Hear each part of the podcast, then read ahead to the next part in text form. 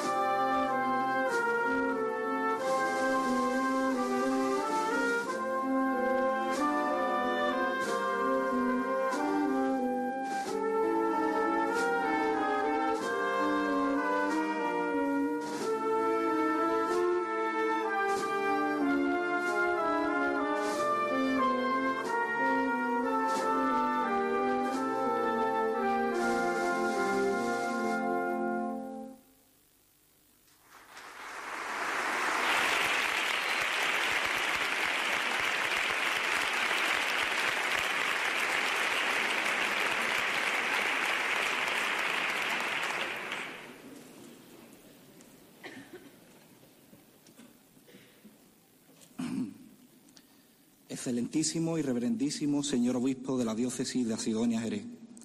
Excelentísima señora alcaldesa de la muy noble y muy leal ciudad de Jerez. Ilustrísimo señor presidente y dignísimos miembros del Consejo Directivo de la Unión de Hermandades y Cofradías. Dignísimas autoridades civiles y religiosas. Medios de comunicación. Cofrades. Señoras y señores. Hay una frase de Oscar Wilde con la que siempre me sentí bastante identificado y que dice así. A veces podemos pasarnos años sin vivir en absoluto y de pronto toda nuestra vida se concentra en un solo instante. En mi caso, uno de esos instantes es este. Con el permiso del respetable y de mi hermano Antonio, en primer lugar me gustaría acordarme de una persona que ha influido totalmente en nuestra manera de entender la vida en todos sus sentidos. Esa persona no está aquí físicamente, pero espiritualmente todos sentimos que se encuentra en cada rincón de este coliseo que tanto pudo admirarle. Os voy a contar lo que las musas de mi mente me cuentan sobre esta persona. Hubo una vez un poeta color canela que sirvió con su arte en este mundo hasta que fue llamado a la gloria. Y desde que llegó a alcanzarla vive en una calle del reino de los cielos llamada Porvera. Desde que llegó allí forma parte del cuerpo de ángeles custodios de una virgen que vive en una iglesia al principio de esa bendita calle. En dicho cuerpo, cada ángel tiene un cometido y al que os hablo desde que llegó le fue regalada una pluma con forma de clavo que arrancó de sus manos la divina musa a la que sirve. Esta señora que viste negro manto de luto con hilos dorados suele estar invadida permanentemente por una gran melancolía de solear noches sin luna que nuestro ángel alivia, que nuestro ángel alivia escribiéndole poesías y plegarias. Allí se reunió también con su padre, Severo, que lleva sirviendo para la señora desde mucho antes, ya que es el que la custodia tras su paso cada vez que sale a la calle. A pesar de estar entregado por completo cada uno a sus quehaceres, cada día salen un rato a visitar a mamá Pepita. La cuestión es que esta mañana nuestro ángel de bronce ha sido llamado temprano por la Virgen con esta palabra. Antonio mío, venga, levántate ya, coy tu nieto, el nieto al que pediste que continuara con los pregones, está cumpliendo sobradamente su promesa y hoy da el pregón de la Semana Santa. Entonces se ha levantado como un resorte de ilusión, se ha preparado y antes de venir para acá ha ido a tomar café a su bar de Cristina presumiendo a todos los allí presentes de que hoy el nieto que lleva su nombre, su Antoñito Gallardo Monje, va a pregonar la Semana Santa que tanto amó, tal y como hiciera él y tal y como hiciera también su hijo José.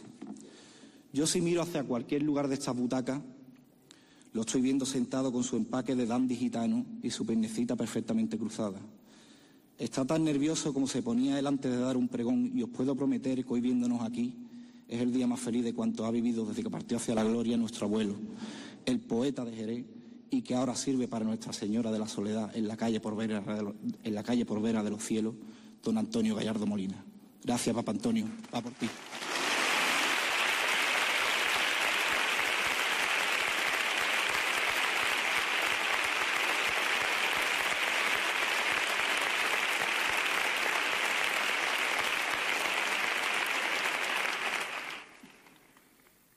Ahí está el protagonista de hoy sentado esperando a que yo le dé la venia.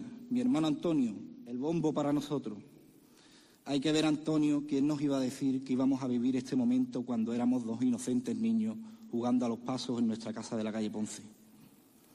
Hoy vienes aquí a pregonar nuestra Semana Santa y a decir que eres Antonio Gallardo, pero Antonio Gallardo y monje.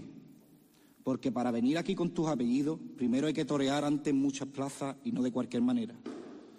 Tú has demostrado de sobra que la personalidad te chorrea y hoy vienes aquí a confirmarte, torero. Para mí esto es un sueño que tengo el honor de vivir muy cerca de ti, como centinela de sangre. Federico García Lorca escribió aquello de que la voz de Camarón luego perpetuó diciendo que el sueño va sobre el tiempo flotando como un velero, nadie puede abrir semilla en el corazón del sueño. Para mí, Antonio, esto ya es un sueño, y si lo fuese, y el tiempo tropezase de nuevo en el corazón de lo imposible, despertándome en otra realidad, no me apenaría, porque el solo hecho de haber sentido esta sensación hasta aquí habría merecido la pena. Pues bien, ya que no me he despertado, os voy a hablar de quien tiene el honor de pregonar las maravillas de nuestra Semana Santa. Mi hermano Antonio nació un día 27 de febrero de 1985 y es el segundo de cinco hermanos. Se bautizó en la parroquia de Santiago, Concretamente fue bautizado con el nombre de Antonio Severo del Rosario de la Soledad. Mi padre, que es original para todo, era el inventor de estos nombres que parecen más de Borbones que de gitano. Pero yo creo que se debe a que como mi padre, además de ser una persona original, tiene un punto un poco anárquico y en el registro civil solo le dejaban poner dos nombres, pues en la iglesia, como el cura le dejaba, allí que este hombre se explayaba. También lo hizo con mi hermana Mercy, con mi hermano Luis, con mi hermana Malena y conmigo. Si alguien quiere saber los nombres, que me pregunte, pero cuando de aquí me baje. Aparte de las genialidades de mi padre, el nombre de Antonio evidentemente se le puso por mi abuelo Antonio. Se llama también Severo en honor al padre de mi abuelo Antonio, Severo Gallardo, que quedó, muy, que quedó viudo muy joven de su mujer, Pepita Molina, que falleció cuando mi abuelo contaba con apenas un año de vida. Este hecho probablemente hizo que Severo buscase refugio y se sintiese identificado en una vocación mariana como es la de la soledad. La soledad de Severo en la, en la ausencia de su mujer. Así que año tras año acompañaba junto con mi abuela Rosario, junto con mi abuelo, perdón, a la reina de la Porvera por las calles de Jerez cada Viernes Santo. El nombre de Rosario se le puso por mi abuela, Rosario Quiroz Carrasco, la mujer de mi abuelo Antonio, que gracias a Dios sigue aquí presente con nosotros y debe ser junto con mi abuelo la persona, la persona más feliz en este día, ya que a sus 91 años va a poder presumir de que ha visto a su marido en el año 1971, a su hijo José en el año 2010 y a su nieto Antonio hoy dar el pregón de la Semana Santa de Jerez. Ahí es nada. ¿Quién puede decir eso? Ella sí. Mamá Rosario, no te mereces menos. Eres un ser especial tocado por la varita de la bondad. Dicen que detrás de un de un gran hombre siempre hay una gran mujer. Papa Antonio no pudo elegir a nadie mejor para que ese refrán lo pudiese reivindicar. Gracias por vaciarte de amor por los demás. Te quiero mucho. Disfruta de tu nieto Antonio, porque esto lo pone hoy boca abajo. Y por último, en cuanto al nombre de mi hermano, de la Soledad se le puso evidentemente en relación a la Virgen de la Soledad, con la cual guardamos ese vínculo por mis abuelos Severo y mi abuelo Antonio. Mi hermano se cría en la calle Ponce número 2, al igual que los cuatro primeros hermanos ya que allí estaba la primera casa que compraron mis padres antes de casarse. Allí tuvimos una infancia, una infancia preciosa y en un sitio privilegiado, ya que parte del piso lindaba con la pared del altar de la iglesia de la Victoria. Así que vivíamos con pared a escasos metros de la Virgen. Se puede decir que Antonio se cría ante el flamenco por la influencia de nuestra familia, tanto paterna como materna, pero también entre Semana Santa, ya que vivíamos pegados a la iglesia de la Victoria y nuestro abuelo Antonio, como todos sabéis, era una persona muy querida en el mundo de las cofradías. También desde muy temprana edad en mi hermano se intuía una persona con gran sensibilidad para la escritura y sobre todo la poesía cofrade, ya que escribía poemas a los Cristos y a las vírgenes que a, pesar que a pesar de estar escritos con los escasos recursos técnicos propios de un niño, estaban cargados de intención y de sentimiento. Igualmente, desde muy niño, cada Viernes Santo se vestía de negro y morado en las filas de la Hermandad de la Soledad junto conmigo y mis otros hermanos. Pudiese parecer hasta aquí que en función del nombre y su, trayectoria este niño solo es gallardo, pero también es Monje, Fernández, no se vaya a enfadar la familia de mi madre, ya que mi padre tuvo el enorme gusto de casarse con la gitana más guapa y noble de la calle de la Sangre, nuestra maravillosa Madre Tomasa la de Enrique Macarro o la de Mercedita Rincones, según se precie. Ni que decir tiene que gestarse en las entrañas de una gitana de Santiago es venir con las manos del prendimiento revoloteando por las venas. Antonio desde niño ha sido impregnado del sentimiento tan fuerte que significa el prendimiento para nuestra gente y para el barrio de Santiago en general. Un sentimiento irracional que hace que muchos no nos comprendan. Pero créanme si les digo que un flamenco, cuando tiene que expresar sus sentimientos, en lo último que piensa es en la opinión de la gente. Entonces se podría decir que la familia Gallardo Monje tiene las venas del color de las jacarandas de la porvera en primavera y la sangre roja como el terciopelo del manto del desamparo. En nuestra familia materna hay personas que no son cofrades, pero el prendimiento es sagrado. Un ejemplo de ello era mi abuelo Enrique, que no era nada cofrade, pero era muy del prendimiento y que estando ya mayor y aquejado de algunos males, entre ellos el del maldito Alzheimer, olvidaba muchas cosas, pero jamás se olvidaba de rezar antes de dormir a un cuadro del prendimiento que tengo la dicha de tener yo ahora en mi casa. Nosotros nos escondíamos sin que nos viera para, para ver aquel espectáculo tan bonito y lleno de verdad, porque lo más entrañable y conmovedor es que más que rezarle, lo que tenía con el prendimiento era un diálogo íntimo, ausente de formalismo y oraciones aprendidas, como el que tiene un paciente que va a visitar a su doctor, en el cual el primero le cuenta sus problemas y sus dolencias al otro para que lo cure. Para mí esa es la verdad de todo esto y estoy seguro de que también, y estoy seguro de que así de sencillo nos quiere el Señor de prendimiento. Mi hermano sabe que también para mi abuela Merced hablar del Señor del prendimiento sin que se le escape una lágrima es prácticamente imposible. Y sabe cómo es el brillo de su mirada cada vez que lo contempla, porque ese brillo solo puede ser el de una persona que está contemplando al mismo Dios en la tierra. Un undivé que nuestro pregonero pasea en sus hombros cada tarde noche del miércoles santo. Mamá Merced, matriarca, sin ti nuestra familia hubiese sido distinta y el pregonero que vas a ver y oír probablemente también. Disfrútalo mucho porque en Él también hay mucho de ti, al igual que en todos nosotros. Te amo por encima de todas las cosas. El pregón que, que están ustedes a punto de disfrutar es una acumulación de sentimientos y de vivencia de un cofrade particular. Antonio es un joven elegante, gitano, jerezano y cofrade. Así que esas son las claves de lo que van a ver y oír en este pregón. Mi hermano cuenta con tan solo 33 años de edad, siendo uno de los pregoneros más jóvenes de la historia y soportando con su juventud el peso del apellido Gallardo en los atriles con todo lo que eso conlleva. Antonio no escribe por, por vanagloriarse, por vanagloriarse. Antonio escribe porque mi abuelo, poco antes de partir hacia la gloria, le pide que continúe con esta tradición. Y os aseguro que hay que tener valor para cumplir esa promesa, estando ahí sentado como buen hombre de palabra. A mi hermano jamás se le ocurrirá compararse con mi abuelo porque sería una batalla perdida, pero no se compara porque tiene personalidad de sobra para sentenciar en los atriles. Es elegante porque de casta le viene al galgo y mi hermano ha heredado muy buenos genes de esa elegancia, no solo en la forma sino en la escritura. Es gitano, con honra y con orgullo, sin renegar jamás de ello porque proviene de familia de personas buenas, nobles y luchadoras, con peso en el mundo del arte, con la sensibilidad especial que siempre caracteriza a nuestro pueblo. Antonio Gallardo Monje es Jerez por los cuatro costados. Quiere a Jerez y está enamorado de su tierra. Y lo que trae hoy Antonio a Villamarta es difícil que lo podamos ver, porque lo podamos volver a ver reunido. Es el arte de Jerez sin distinciones. Es cofrade porque se ha criado a mi abuelo, se ha criado viendo a mi abuelo Antonio derramando miel por la boca en forma de verso a Cristo y a María, según nuestras diferentes avocaciones. No es un cofrade cualquiera, ya que hasta se gana la vida trabajando por las cofradías, fabricando los cirios que iluminan a nuestros cortejos y a nuestras imágenes, desde su cerería, Cerería Virgen de la Merced. A mi hermano le duele la Semana Santa, pero señoras y señores, estoy seguro que más le duele lo que podamos convertirle a los cofrades si no lo hemos hecho ya. Por eso desde aquí os invito a la reflexión. Jóvenes cofrades y ya no tan jóvenes, Jesucristo lo dijo, vosotros sois la sal de la tierra, vosotros sois la luz del mundo. Los cristianos estamos llamados a dar testimonio de la palabra de Dios y los cofrades tenemos la enorme dicha de poder transmitir el mensaje y el Evangelio de Cristo a través, de manifestaciones artísticas. Es decir, somos privilegiados. La Semana Santa es maravillosa, es bella y es un verdadero estímulo para los sentidos. Los jóvenes cofrades somos los herederos de todos estos tesoros materiales e inmateriales que algún día tendremos que dejar a las generaciones venideras. La Semana Santa es mucho más que precisamente una semana. Pero amigos míos, de nada sirve vestir de impecable chaqué si tenemos arrugadas las entretelas del alma.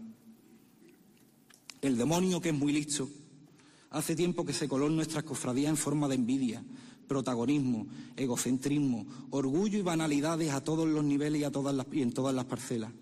Yo os digo que os desterramos en la medida de lo posible muchas de esas actitudes. Yo el primero, o convertiremos, si no lo, si no lo hemos hecho ya, ya todo esto en el bonito circo que montamos una vez al año, en el cual la función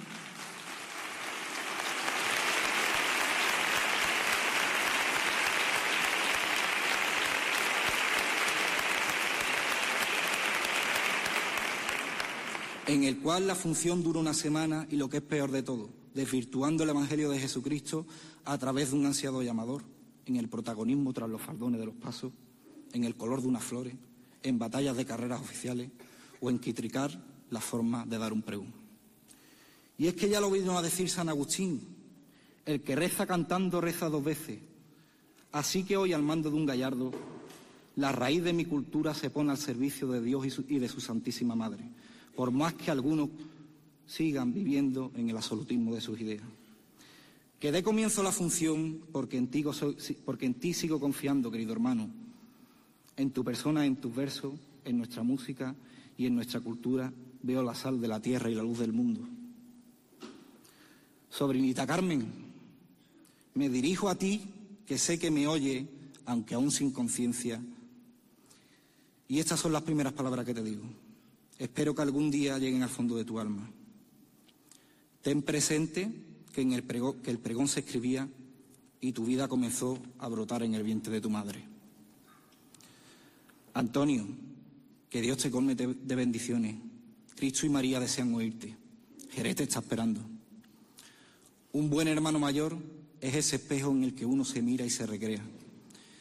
En el espejo de mi alma hay infinidad de reflejos tuyos. Te quiero con toda mi alma, por todo lo cual te digo, al atril me he subido a pregonar lo que camelo en mi pensamiento, mientras Villamarta espera el momento en que, el presentador pueda anunciar lo que la soledad quiso escuchar y anhelaba Jesús del prendimiento, junto a desamparo, mi sentimiento, adornada con sus corales de mar. Que a mi Antonio, juncal de cuerpo entero, el que será padre de mi Carmela, a quien mi sangre le dice te quiero, por ser mi hermano y primer compañero, le doy mi bendición de centinela. Y Jerez tiene aquí a su pregonero.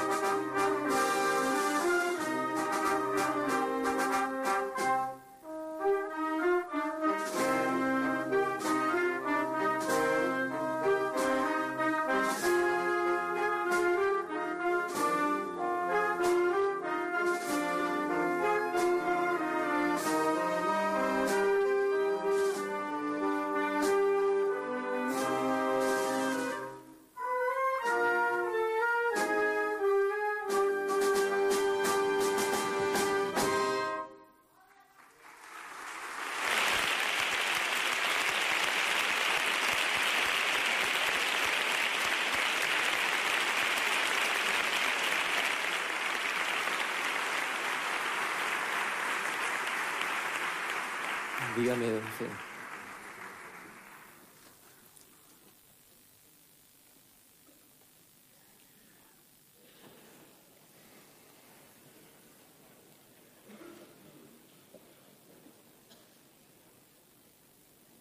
José, ¿tú quieres ver la pasión que no viste aquella vez? Vente conmigo a un balcón florido de mi Jerez. Aquí verás el martirio del hijo de tus amores, pero a través de unos cirios entre oro, plata y flores.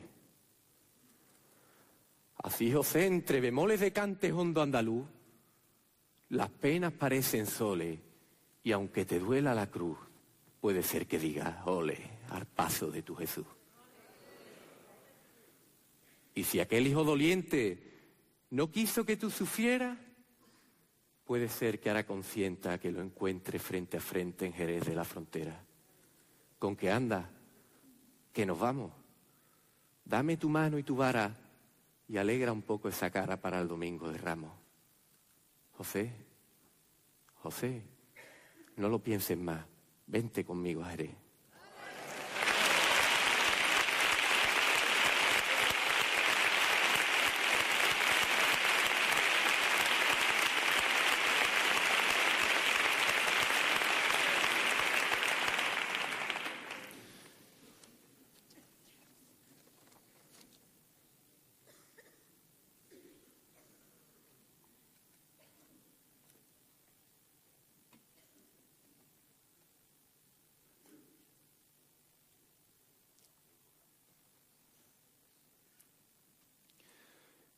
Querido San José,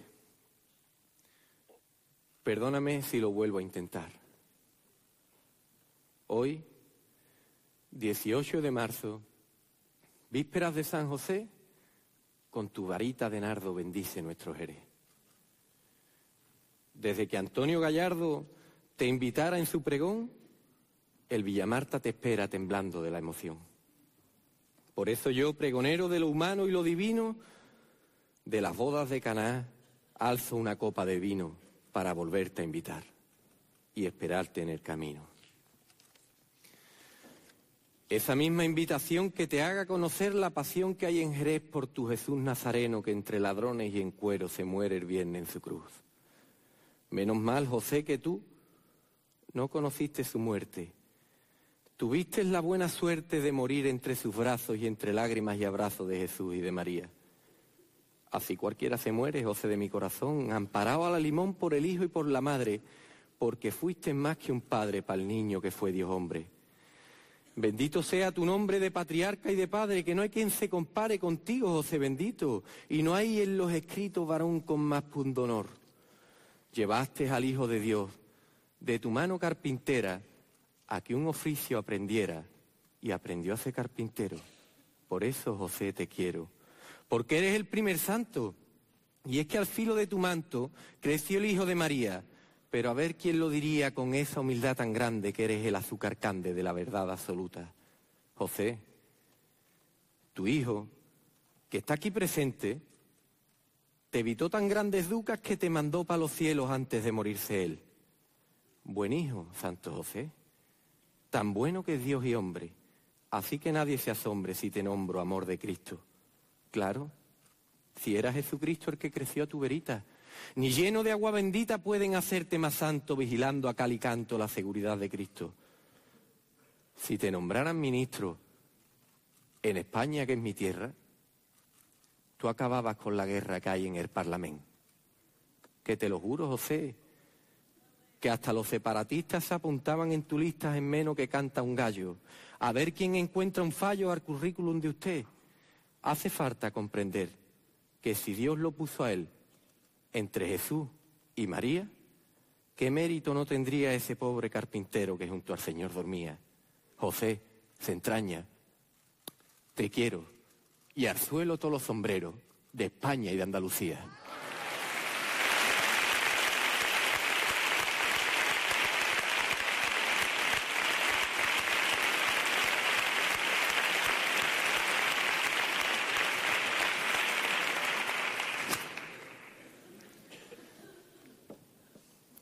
Excelentísimo y reverendísimo señor obispo de la diócesis de Asidonia Jerez.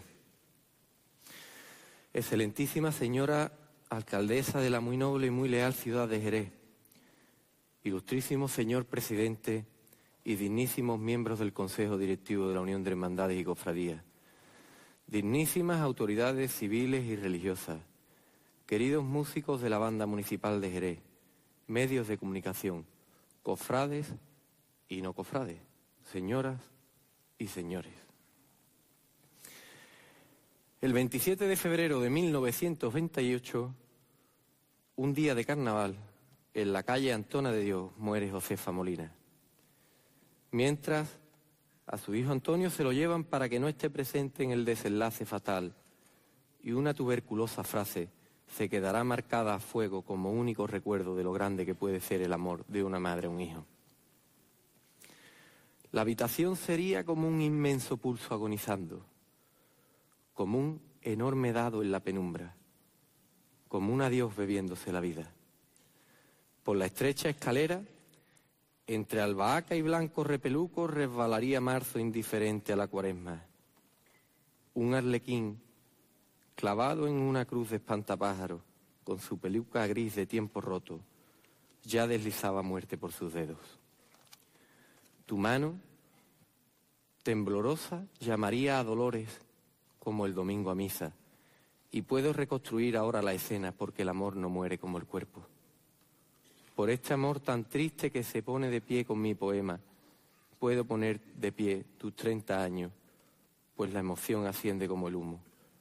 Y he ordenado lavar las lágrimas, las sábanas, que hablo de, de carnavales y tuberculosis Solamente me queda una frase que yo vuelvo de espalda, porque quema de frente cada vez que repito.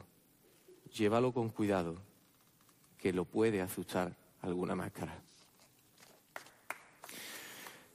Yo nací un día de carnaval, curiosamente también un 27 de febrero. Los 27 de febrero han sido días de alegrías y de penas en la familia. También un 27 de febrero se fue una de las personas que más he querido en mi vida, el tío Antonio el Bombo, mi padrino de bautismo. Se llamaba Antonio Gallardo Monje, igual que yo. Para el cristiano la cuaresma no debe pasar sin cambiar un ápice de nuestras vidas. La cuaresma es el tiempo litúrgico de conversión que, que marca la Iglesia para prepararnos a la gran fiesta de la Pascua. Es tiempo para arrepentirnos de nuestros pecados y de cambiar algo de nosotros para ser mejores y poder vivir cerca de Cristo. La cuaresma es esa puerta que nos llevará a la pasión de Cristo y que irremediablemente nos conducirá a ser testigos de un asesinato injusto y cruel, pero a la postre glorioso, ya que al tercer día Jesucristo resucitará triunfantemente de entre los muertos, para nuestro gozo. La alegría y la pena, la noche y el día, el blanco y el negro, el dolor y el placer, la bondad y la maldad. Ninguna de estas cosas se entienden la una sin la otra y forman una sola cosa que es la vida, que puede ser contradictoria y tener sentido a la misma vez. Mientras hay hermandades en plena cuaresma celebrando sus cultos, hay gente con pitos y matasuegras celebrando el carnaval. Carnaval que cada año parece alargarse más no tengo nada en contra del carnaval, simplemente era una reflexión sobre la dualidad que puede llegar a tener una misma moneda, dos caras muy distintas. Por todo esto me pregunto, ¿qué pensará la Virgen del mayor dolor mientras el mundo da salto como las marionetas? ¿Qué haces tú, mayor dolor? Cuando el carnaval empieza, ¿Dejas de llorar entonces y sonríes y te sientas? ¿Te quitas esa corona por ser la corredentora de Jesucristo en la tierra? ¿Qué haces tú, mayor dolor, cuando el luto anda de fiesta? ¿Te despojas de tu manto y manda a quitar las velas y adornas techo y paredes con cintas y cadenetas? ¿Qué haces tú? Dime. ¿Qué haces con el rumor de las hebras frotando por tus rostrillos y tus lágrimas sin tregua? Nada. Sé que te conformas con serenidad de reina, siempre pensando en tus hijos, siempre llorando sus penas. Oyendo risa y cantares y a veces hasta blasfemia le rezas a tu Jesús que sufre a mano derecha.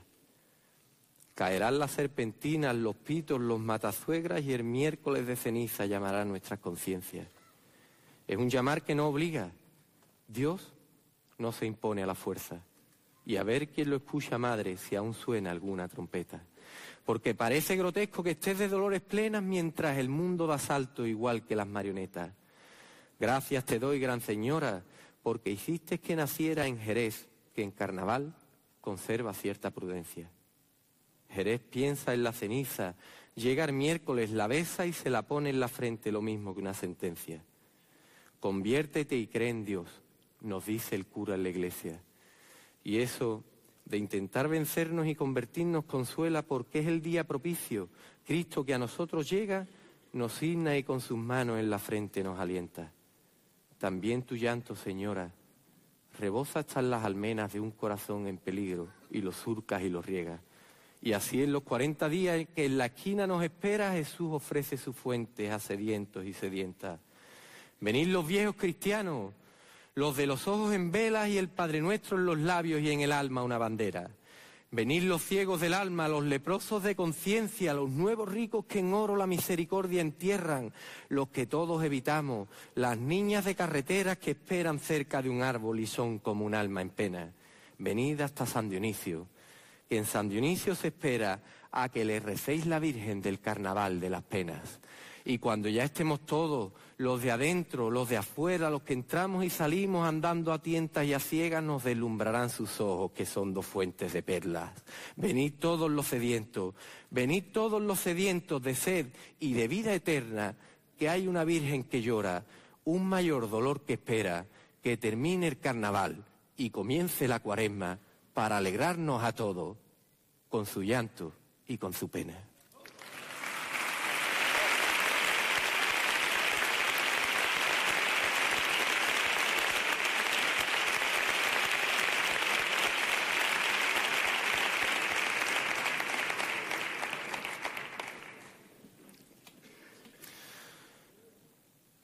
Los cofrades a veces obligamos a los pequeños de la casa que pertenezcan a las mismas cofradías que pertenecemos los mayores. Grave error, y digo grave porque a mí me dio una lección un niño que tenía tan solo cuatro años. Yo quería que a mi sobrino Nicolás le gustara el prendimiento. Le enseñaba vídeos, lo llevaba a la iglesia, pero sentía que él no se identificaba con esa imagen. De esto me convencí por completo un martes santo cuando lo llevé a la salida de la Hermandad del Desconsuelo, conocida popularmente como los judíos de San Mateo. Y le fui explicando todo detalladamente como si yo fuera don Santiago Zurita. Y una vez en la calle, el paso de misterio, le dije el nombre del Señor. Es el Señor de las penas. A lo que el niño respondió, Tito, tú eres del prendimiento y yo del Señor de las penas. Se había producido un flechazo, amor a primera vista, y comprendí que lo más bonito que podía pasar había pasado. Una llamada del Señor a un niño y un niño correspondiendo al Señor, sin imposiciones. Desde entonces mis visitas a la iglesia de San Mateo se multiplicaron con el niño de la mano. El niño necesitaba verlo, pero mi sorpresa fue cuando en la capilla coincidíamos personas con una historia parecida niños de la mano de cofrades de otras hermandades que necesitaban ver al Señor, niños que elegían ser de allí, ser del Señor. Todo lo contrario les ocurría a esos niños judíos, adoctrinados para ser verdugos sin conciencia hace más de dos mil años.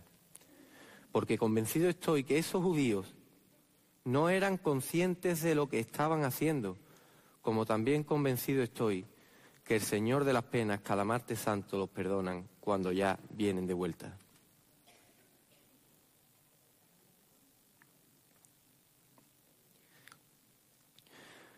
Un martes santo de lujo, cuando tú salgas, te espera para llorar por Jerez con tu hermosura deshecha.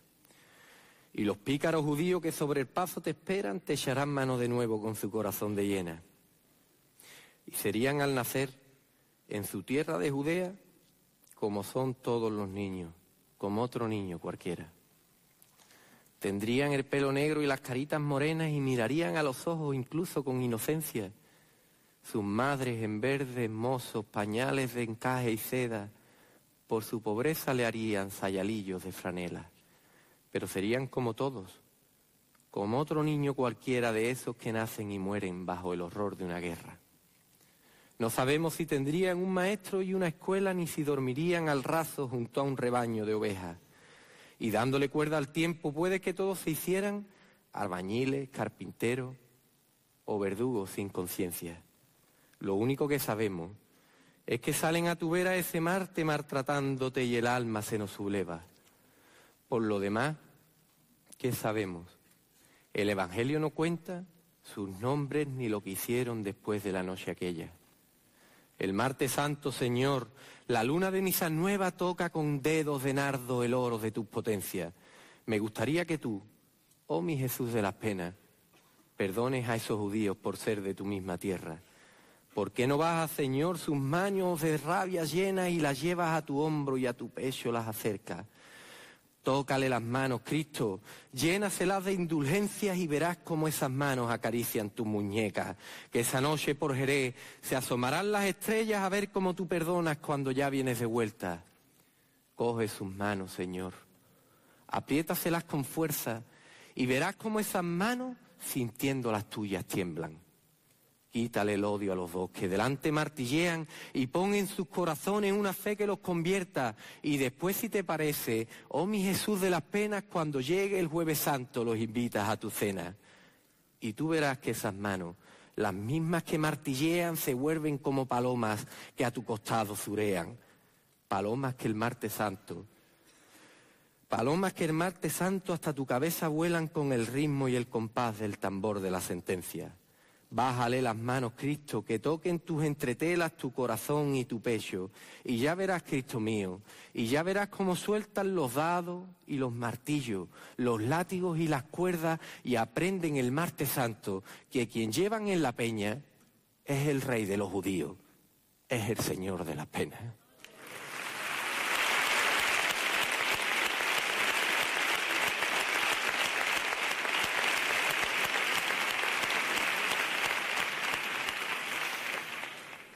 La educación de los niños, como vemos a diario, es fundamental.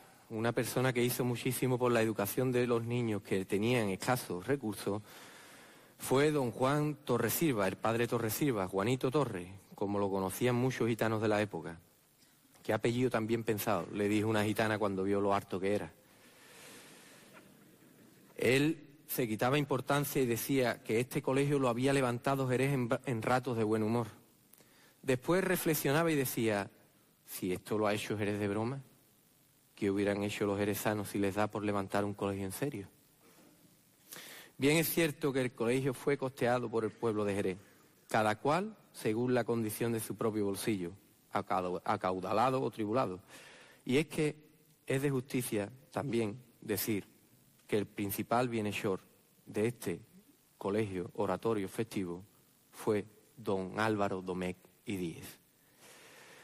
Cuando a, don Juan le preguntaban por el dinero, respondía, nunca he sido aficionado a eso, a pesar de los miles de pesetas que han pasado por mis manos, porque las manos las tengo grandes, no solo de dar, sino de recibir. Yo no tengo nada mío, tan solamente lo opuesto. Mis millones los tengo asegurados ahí arriba. Definió el oratorio festivo como el centro o casa del niño o del joven, donde solo se admitirían a los niños más abandonados, a los que no pueden ir a ninguna parte. Don Juan se las ingenió para conseguir dinero de mil maneras. Vendía calendario, publicó un rotativo que escribía de su puño y letra, ponía multas a la gente que pagaba gustosamente de lo absurda que eran y graciosas. Multaba por ir cerca de la acera con 50 pesetas, por comprar sin su permiso, por hacer la comunión y no ser invitado. Como veis, el padre Torres Silva se las ingenió de mil maneras para conseguir el dinero necesario para la construcción del colegio. Era todo generosidad. La frase no tenía nada suyo, le venía como anillo al dedo. Era capaz de regalar su ropa y sus zapatos a cualquier pobre que lo necesitara aunque los zapatos eran difíciles de calzar y bromeaba diciendo que si lo hacían santo no le haría falta peana, refiriéndose a ese 48 que calzaba. Finalmente, el día 5 de febrero de 1939 se bendijo la primera piedra del oratorio festivo. De ahí un largo caminar hasta conseguir su objetivo y levantar el colegio. La relación del padre Torresilva con la Hermandad de las Angustias fue también muy intensa, ya que su madre, doña Dolores, era muy devota de Nuestra Señora de las Angustias. Desde, su llegada a Jerez en 1928, los dos se inscriben como hermanos. Ya en 1958 es nombrado director espiritual de la hermandad y desde entonces la relación de la hermandad y el colegio se unen para siempre. Y el que para mí es el sonido del Domingo de Ramos nos lo recuerda año tras año.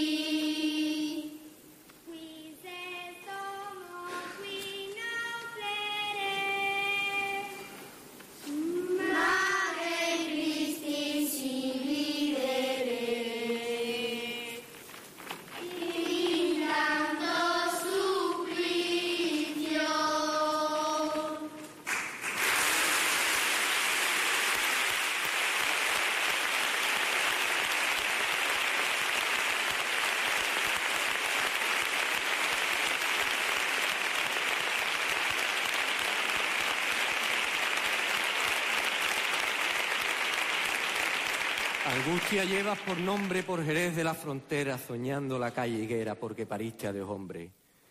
Quien lo dude que se asombre, porque fue humano y eterno en lo exterior y en lo interno, por delante y por detrás.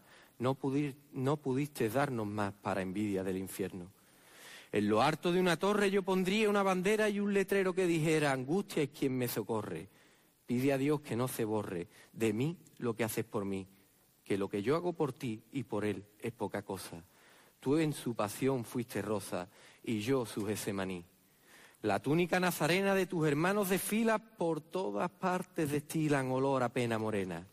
Si tiene la Macarena fama de guapa y hermosa, tú eres la perla preciosa del mejor de los joyeros, reina del humilladero, carita de dolorosa.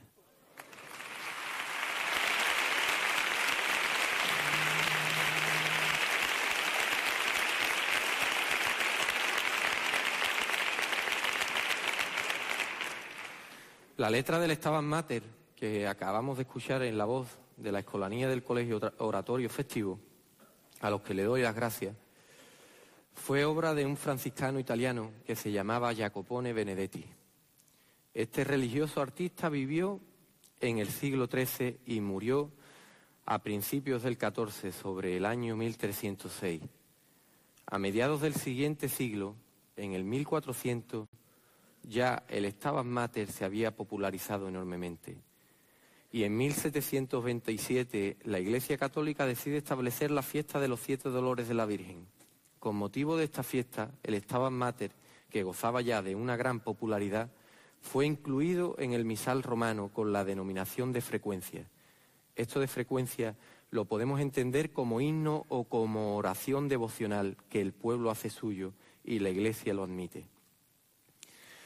Se interpretaba el viernes de la semana de pasión y el día 15 de septiembre, fiesta de los dolores de la Virgen.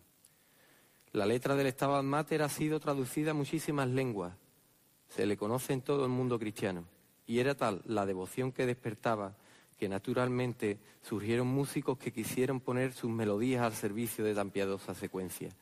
Ya para entonces el Stabat Mater se interpretaba en los viacruces populares y en muchísimos centenarios y actos cuaresmales. El primer Stabat Mater musical con su letra original en latín se debe a la inspiración de Josquin Desprez. Fue considerada una obra maestra. Con el paso de los años fueron muchísimos los músicos los, los que con sus obras musicales enriquecieron el texto escrito por Benedetti. Bien, todo lo expuesto nos viene a ilustrar como una pincelada de historia o de cultura, pero ya es hora de preguntarnos qué es lo que escribió Benedetti en su Stabat Mater.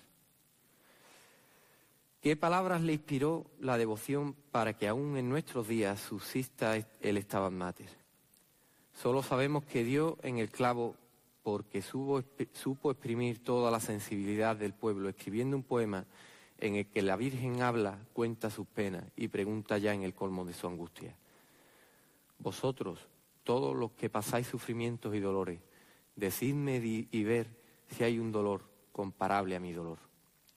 El relato de la agonía de Jesús, de, Jesús, de los dolores de la Virgen y la consiguiente e insoportable muerte del Señor que sumía a, María en soledad la tristeza y desamparo, llegó a la gente tan a lo profundo que el pueblo lloraba ante semejante descripción. El poeta Benedetti acaba su poema pidiendo a Dios que le permita participar de esos dolores en su vida mortal para conseguir los frutos de la redención. Y si os transcribiera al completo el poema, Seguro que más de uno se sentiría emocionado. Solo voy a leer unas estrofas del poema original, adaptando la última terceta para que esté en consonancia con la Virgen de los Remedios. La madre piadosa estaba junto a la cruz y lloraba mientras el hijo pendía. Su alma triste y llorosa, traspasada y dolorosa, fieros cuchillos sentía. Oh, cuán triste y afligida se vio esta madre rendida por tan dolorosa pena con qué ojos contemplaba al hijo que la miraba sufrir su misma condena. ¿Qué hombre hay que no llorara si a esta madre contemplara romperse por el dolor? ¿Y quién no se entristeciera si a ti remedios te viera morir como a él de amor? Como podéis comprobar, el Estaban Mater se puede adaptar perfectamente a nuestro jerezanismo y a nuestras imágenes sagradas por el modo tan similar que tenemos españoles e italianos de sentir nuestras cosas. Pero permítanme que me detenga en la prodigiosa imagen de la Virgen de los Remedios y se me viene una letra por bulería que adaptándola dice, lo digo como lo siento, como tu cara remedio, yo la busco y no la encuentro. En tu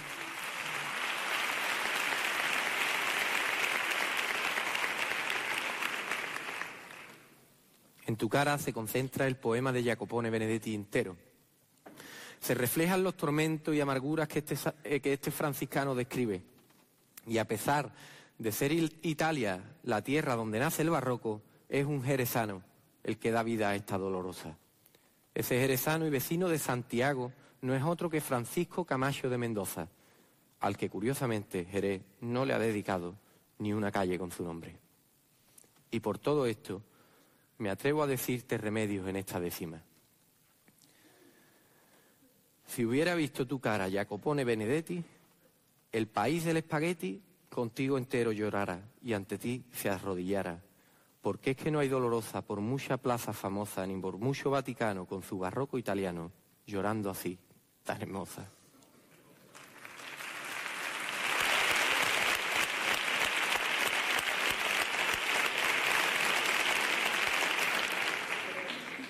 Y de uno de los ojos más bellos de España, como son los de la Virgen de los Remedios, a unos ojos verdes que hacen juego con las esmeraldas que luce en su pecho cada domingo de ramos. Ver salir el palio de la Virgen de la Paz en su mayor aflicción me recuerda el paseillo que hacía nuestro Rafael de Paula derrochando arte y majestad vestido de morado y oro. Y se me viene a la cabeza la letra por bulería que le dedicó mi abuelo Antonio, que decía, con la elegancia de cien faraones, se abre de capa su real majestad y resucitan las viejas legiones que está frente a un toro la Roma imperial. Pero tú, señora de la paz, a pesar de tu majestad y de tener más poder que esa Roma imperial y más elegancia que cien faraones, irás llorando a canales por la coronación de espinas de tu hijo. Reflejan tus ojos verdes el domingo reluciente el arranque penitente de ir llorando a canales. Cuando empiezan los varales a moverse a tu compás, dirás la voz de Isaac, venga de frente, valiente, que está esperando la gente a la reina de la paz. Y ya en la tarde verás como el pueblo te venera, calle Arco y sus aceras reventando de gentío cuando sale Jesús mío y Jerez un clamor, sabiendo paz y aflicción, que ya empapado tu llanto, de la corona hasta el manto, del rostrillo hasta la saya, y que vas haciendo raya del arte trabajadero, dejando libre el sendero a quien te quiera seguir, si es que sabe distinguir de majestad y elegancia. Desde cerca y a distancia, todos saben que eres tú la que echas a Pelú dolores y bendiciones. Se comenta en los balcones que esa manera de andar la suaviza el azar y el corazón de tus fieles. Tú pisas sobre claveles que han aprendido a rezar. Y mientras Jerez se admira de tu rostro y de tus manos, en las copas de oloroso se ahogan oles cristianos. Los ojos de los ancianos buscan ojos de pintores que puedan pintar con flores tus ojos para aflicción. ¿Y dónde estará el pintor que pueda copiar tu cara? Ni el mejor pintor se aclara para pintarte cuál eres, la mejor de las mujeres y de los ángeles reinas. Hasta el aire se, despeina viendo tan alta hermosura y vuela la colgadura que luce el ayuntamiento. Por ti, Señor, hasta el viento hace cosas de locura. Escuela de dolorosas, quise decir tantas cosas cuando me puse a escribir, que ahora tengo que admitir que lo que digo es bien poco. Y es que puede acabar loco el que intente describirte. Lo mejor sería decirte, qué guapa eres, mujer, qué bien supiste querer y qué bien sigues queriendo, que aunque él siga sufriendo y te transmita la pena, tú hueles a hierbabuena, a hierba Luisa y Romero, y a ti, Señor, que te quiero. Y es que tú rompes la historia y descorres sus pestillos, vestidos de monaguillo los piropos de la gente volarán hasta tu frente como alegres pajarillos. Señor de morados brillos, de golpes y cardenales, dale consuelo a los males de esta pan en aflicción, porque tu coronación la hace llorar canales y ella, ella convierte en corales la sangre de tu pasión.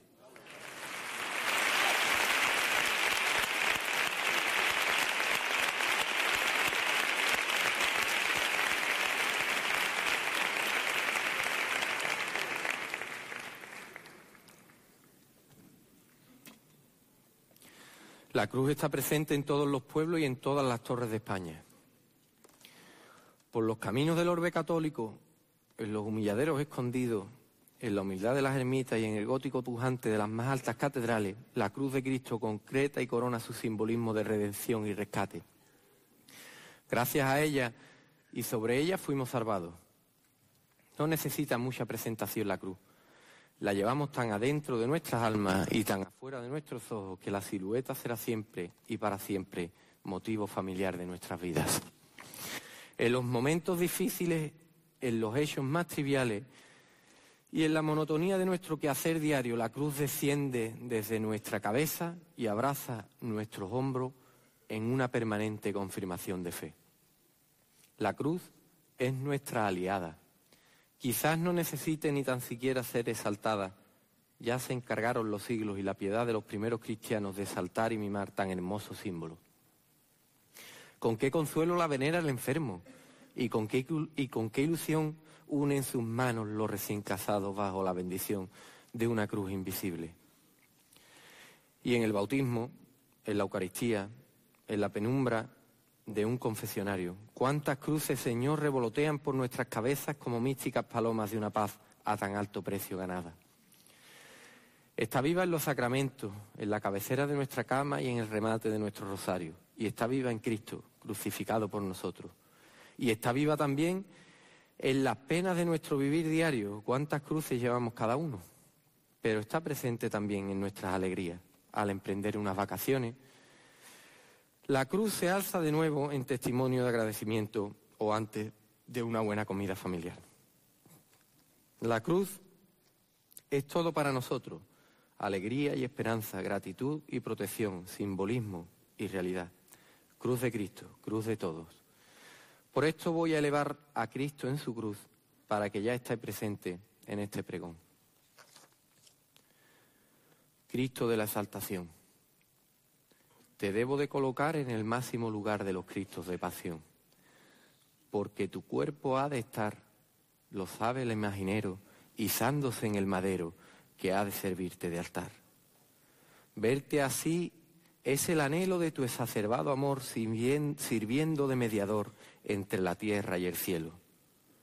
Sobre una cruz insegura te verán los jerezanos clavados ya pies y manos en tan difícil postura. He querido pregonarte antes que a todos los Cristos porque en mis sueños ya he visto cómo empiezas a elevarte. Mientras te tallan así, en cruz aún no fijada, clávame con tu mirada y crucifícame en ti. Y así estaremos los dos, cuando salgas en tu día en hermandad de agonía, el pecador y su Dios. Y si tu nombre me expresa tu exaltación en la cruz, la madre que te dio a luz con el suyo me embeleza, que dos nombres a mi lado se dan un beso de estrella tú exaltado en cruz y ella concebida sin pecado, y así con tu exaltación me das tu madre por mía, ya soy tu hijo María, y clamo con alegría a tu santa concesión.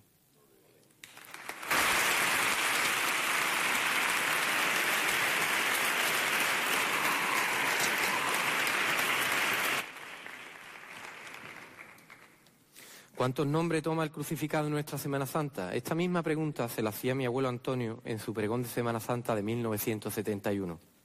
Creo que desde entonces hay dos más, el Cristo de la Sed y este año que volverá a procesionar el Cristo de la Salud de la Hermandad de las Tres Caídas.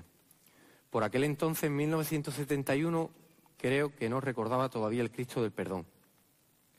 Yo necesitaría dos pregones para evocarlos a todos, y es que Cristo en la cruz ha conseguido su objetivo primordial. Vino al mundo para salvarnos, y así exánime y desangrado, aparentemente derrotado, es como consigue su misión redentora. Todos los nombres que apliquemos a Cristo en la cruz no serán suficientes para agradecerle este sacrificio, este sacrificio infinito. Recordemos sus palabras.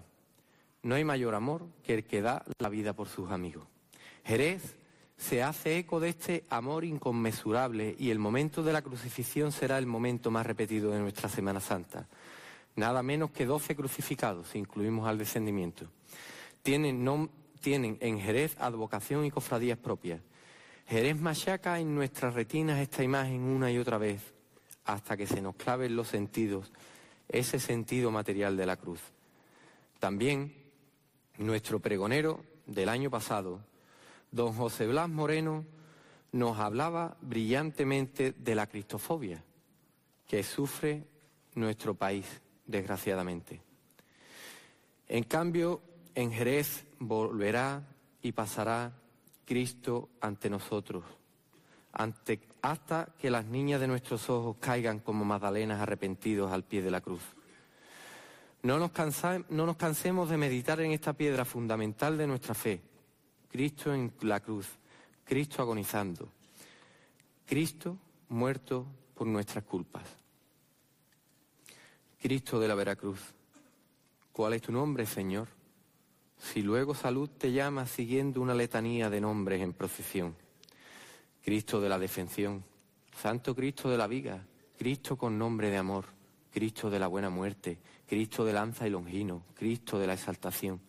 Santo Cristo de la sed, Santo Cristo del perdón, ¿cuántos nombres tienes Cristo si es uno tu corazón? Ya lo comprendo, Dios mío. Tus nombres son un pregón donde la cruz es el mástil y el nombre solo es timón. Cambias y cambias de nombre y tu misma condición me dice que eres el mismo con distinta vocación. Tú siempre serás el Cristo, el que tomó nuestra carne, el Cristo de la pasión que blanqueó unas conciencias tan negras como el carbón. Aunque te cambies de nombre, Cristo, ya sé tu intención, cambiar a todos contigo y darnos la solución.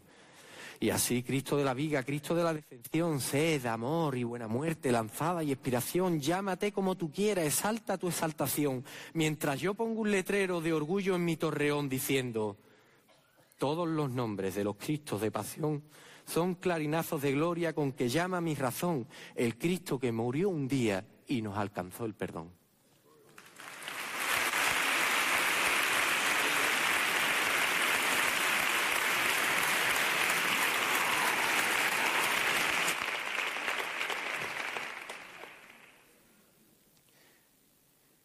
Y hablando de crucificados, me quiero acordar del Cristo de la Defensión y de su escortor, don José Esteve Bonet.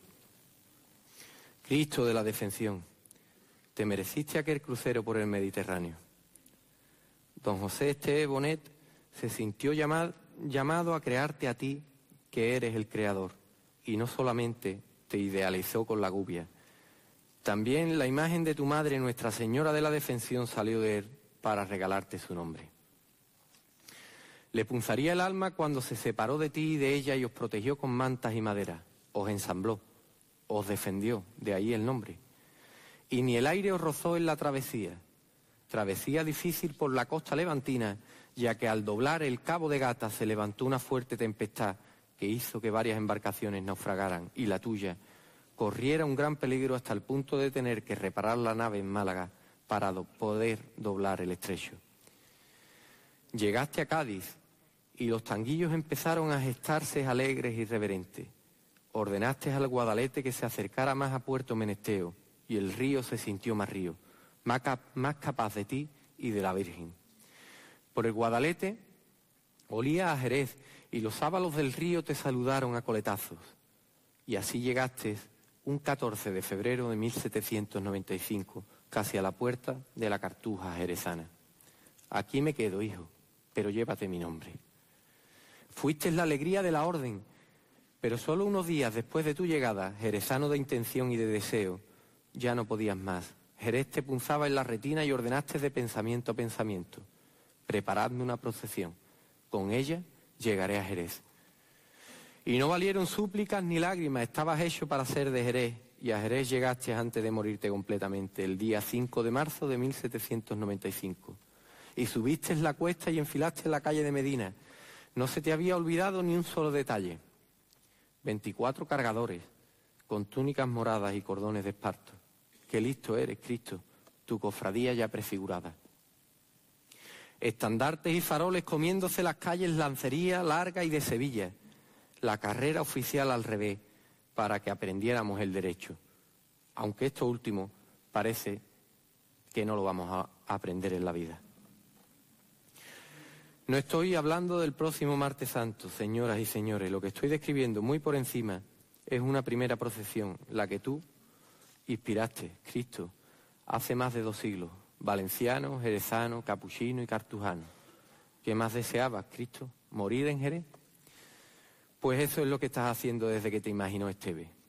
Pero no te morirás otra vez, lo dice la carta a los hebreos. Cristo murió de una vez para siempre. No te mueres, Cristo lo que tú haces en la iglesia de Capuchino es dormir un sueño de infinita belleza. Y por todo esto, recibió tal bendición la gubia de José Esteve que dejó a punto de nieve tallada tu devoción, tallada tu, bendición. Un año, Valencia con devoción, un año vivió a tu vera, porque de Dios a madera más parecido no cabe, y dijiste al ver la nave, a Jerez de la frontera. Me espera la primavera, un monte de costaleros, cíngulos maniqueteros, el guapo y Manuel Sordera. Allí pondré mi bandera cartujana y capuchina entre dos mil golondrinas y un mástil lleno de fe para que se tenga en pie mi nombre por cada esquina. Llegué a Cádiz, vi los puertos y bendije el Guadalete y me abrazó un martinete con sus dos brazos abiertos. Ni los vivos ni los muertos saben con cuánta emoción, con qué sangre de pasión quise llegar a Jerez, y no para ser su juez, porque soy su defensión. Dejé la cartuja unción, fueron días y no meses, y le dije a los cipreses, yo quiero una procesión, veinticuatro cargadores, ancho esparto, los primores de una túnica morada y una O desconsolada bebiéndose mis dolores. Llegué, vencí, y aquí estoy, en esta tierra del vino, y quien siga mi camino sabrá que soy el que soy, porque este pregón de hoy, yo lo promuevo en mi cruz, a ver si atraigo a mi luz a esta gente jerezana, para que sea la campana del sentimiento andaluz.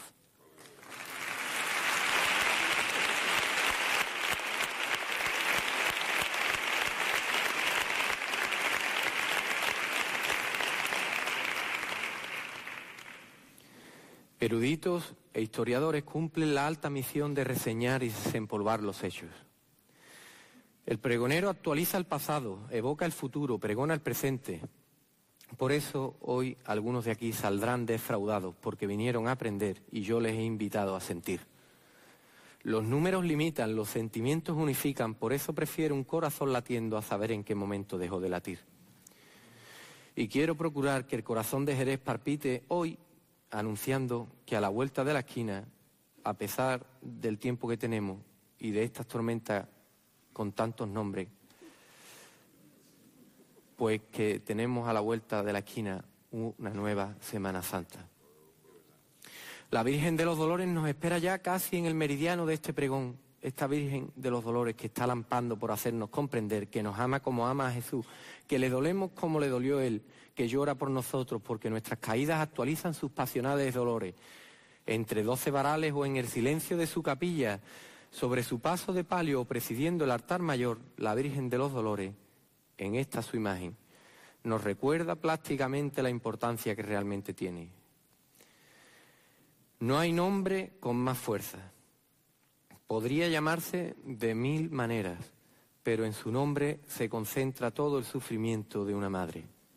En su nombre se concentran todas nuestras culpas y todos nuestros pecados. Dolores de ayer y de hoy llorando a mares sin consuelo. Dolores porque quiere y puede. Dolores porque no retrocede ante la cruz y la muerte. Dolores de pobre, de indigente, madre de todo, madre de dolores, capaz de unir en su paso de palio el miércoles santo al invierno con la primavera. Con las piedras de la calle, los pies descalzos se dañan las altas estrellas bañan de plata la boca calle. Bajo el encalle, bajo el encaje del talle, la Virgen de los Dolores se siente un nido de amores desbaratado y deshecho, y en la canal de su pecho solloza Andorro y señores. Por la corona le empieza ese luto blanco y negro, va bordada de oro negro de los pies a la cabeza. Se rinde y se le endereza el mástil de la agonía y por servirle de guía brota un rosario de aye que se muere por las calles cuando va muriendo el día. La columna de su cuello hacia un lado se le rinde. Siendo tan guapa prescinde del colorín de lo bello. No le queda ni un destello de ese sol amanecido que se le quedó dormido al conocer la condena. ¿Quién puede llevar más pena detrás de Jesús caído? Cuando encuentras rumbo cierto en la carrera oficial, la plaza del Arenal quisiera ser un desierto. Tanta vida se le ha muerto de repente en la cintura que acapara la, la negrura para de negro enterrarse y ya no puede llamarse desamparo ni amargura. Ni patrocinio se llama. ¿Quién te doy nombre, señora? El dolor que me devora. que purgatorio lo inflama si hasta el colchón de la cama de negro lo vestirías y el incendio de los días dejarías sin colores. Si no te llamas Dolores, ¿qué otro nombre te pondría? ¿Qué nombre con más encanto, ni más punzado de ortigas para abocar las fatigas llenas de miércoles santo? Tu nombre hiere los cantos del oscuro callejón como desgarra el león los tendones temblorosos y ver tus ojos llorosos desgarra hasta el corazón. Y si mirarte transida es llevarse retratada en la luz de tu mirada la culpa de esa caída, aunque mi gesto sea herida y mi voz abierta llaga, diga y haga lo que haga, pagarte sería mejor. Y pagarte con amor, que amor con amor se paga. Amor a tus sufrimientos que por amor te desploma es como las negras palomas en la roza de los vientos. Pero vienen los tormentos a herir tus rozas mejores y te renacen las flores al amanecer el día, porque te llamas María, María de los dolores.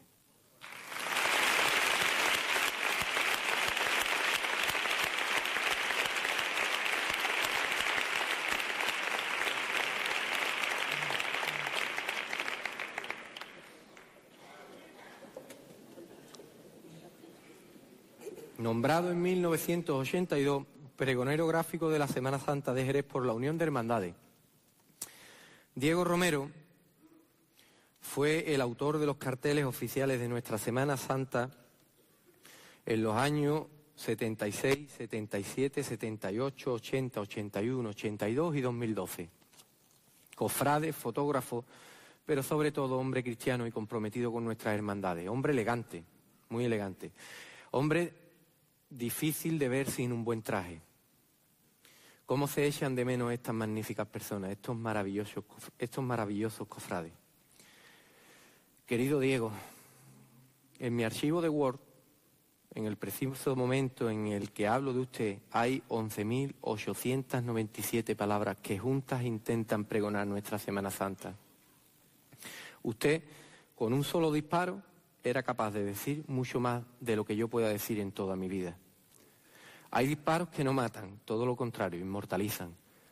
Por eso, querido Diego, usted ha cantado y ha pregonado nuestra Semana Santa mejor que nadie, porque más vale una mirada que mil palabras. Esta décima, querido Diego, que en la gloria está, va para ti.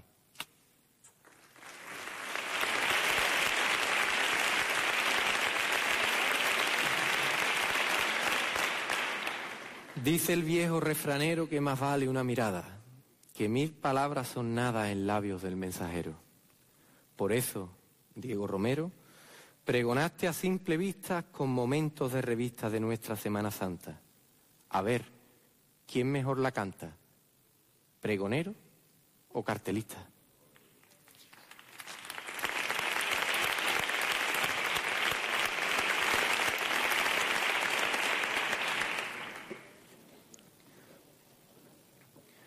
Hay grupos de protestantes que no comparten la veneración y el culto a las imágenes. Tan respetable puede llegar a ser su punto de vista que no voy a tratar de convencer a nadie para que cambie de opinión. Pero sí voy a tratar de explicar lo que vemos en ellas. Imágenes ante, las que hemos hecho llegar hasta Jesucristo vivo, sentado a la diestra del Padre, nuestras oraciones, súplicas y alabanzas a lo largo de nuestra historia. Nuestras imágenes no tienen otra misión más edificante que, que catapultar al cielo nuestras necesidades y deseos a través de algo visible y apropiado, porque no hay prenda como la vista y el corazón agradece lo que los ojos le ofrecen. Me detengo en esta consideración porque hay quienes confunden a los católicos con idólatras y creo necesario aclarar que los católicos sabemos muy bien dónde está Dios y la Virgen y los santos. Cristo está presente en la Eucaristía, en el pueblo que le adora, en su palabra proclamada en asamblea, y es que no es lo mismo tener veneración por una imagen que adorarla. Por eso no somos idólatras, y el católico cofrade que lo haga se equivoca. También en esas imágenes se concentra el cariño y amor que nos dejaron nuestros mayores y que desgraciadamente ya no se encuentran entre nosotros. En nuestras imágenes, se ha quedado prendidas las devociones de los que ya nos faltan. Por esto mismo somos capaces de alegrarnos al ver nuestras imágenes. En ellas se concentran todas las emociones que el cuerpo nos puede pedir hasta que bailemos cuando pasan por delante de nuestra casa. Sino que se lo pregunten a mi segundo. ¿Eh, Luis? Es lo que podríamos llamar la alegría oculta de nuestra Semana Santa. Porque es cierto que alrededor de las cofradías en la calle se palpa una alegría que todos conocemos y de la que ninguno hablamos. Paralela a la, dignidad, la, la reverencia, el fervor, la fe y cuantas cosas buenas queráis, anda por debajo de ellas una alegría oculta que es irreprimible. Y si no, que pregunten por la calle Cantarería, calle que echaré de menos este año. Esta alegría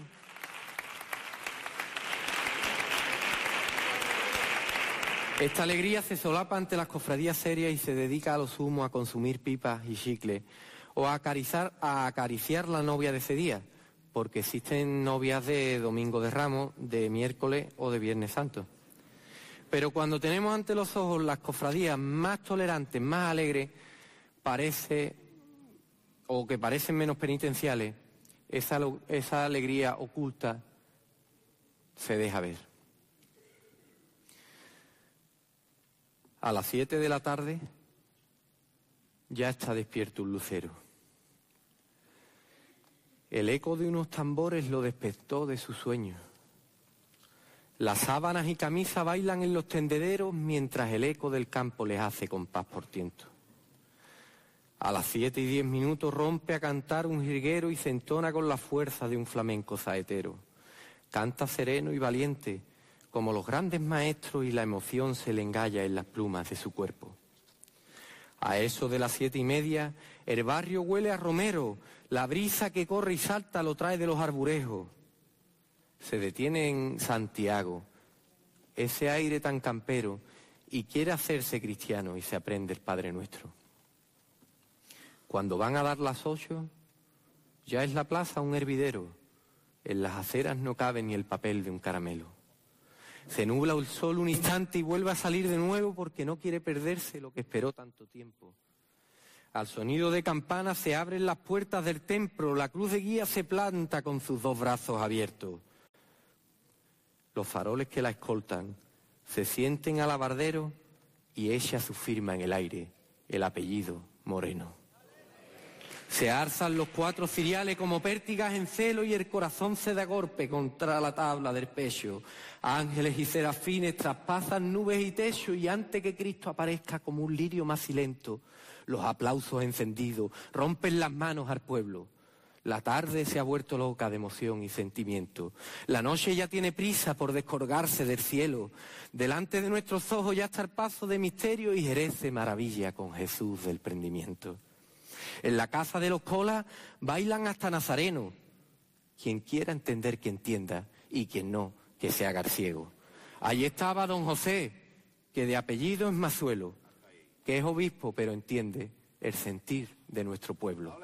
Jesús de mis entretela que está sufriendo en silencio, haz que se rompan de pronto ese cordel de tu cuello y las, y las cuerdas de tus manos que te hacen prisionero porque tú eres el Hijo del Dios de los universos y hasta de verte sufrir te está, está temblando el infierno. Y es que tú nos quieres tanto. Ay Jesús del prendimiento que vas andando a la muerte, andando a pasito lento. Enciende el sol en la hoguera de tus ojos, Nazareno, y quema las intenciones de esos pícaros flafemos. Manda que esos más nacidos sepa lo que están haciendo hasta que Judas te diga, mi Jesús del prendimiento. Permite que un terremoto se le meta por el cuerpo hasta que salgan najando y corriendo como perros. Pero no lo hará Jesús no cambiarás ni un acento, ni una coma de ese orden que te llevará al madero. No intentarás defenderte, no levantarás ni un dedo y llegarás al Carvario callado como un cordero. El Viernes Santo a las tres, cuando más grandes los cuervos, morirás como un ladrón crucificado y en cuero. Pero de esa muerte tuya nace una vida, un imperio, que nos dará vida a todos mientras tú te estás muriendo. Y bajarás al sepulcro y los tres días de duelo florecerás de repente como la flor del almendro. Resucitarás mi gloria, te alzarás de entre los muertos para que todos nosotros contigo resucitemos. Hijo de Dios Jesucristo, que das, que das la vista a los ciegos, danos vida con tu muerte y danos tu gozo eterno. Sal en tu miércoles santo, sal Jesús del prendimiento y la fuente de Santiago chorreará vino nuevo. Pasa tú por nuestras calles, dobla esquinas y conventos y el aire que respiramos se convertirá en incienso. Pasa Jesús por Santiago, pasa y pisa nuestro suelo, pasa tú por nuestra vida, pasa encendiendo lucero por la catedral, la torre, la calle larga y el centro, pasa Moreno Clavel, pasa lirio de tormento, pasa como una dalia que está muriendo en silencio y un jerez de almal morena.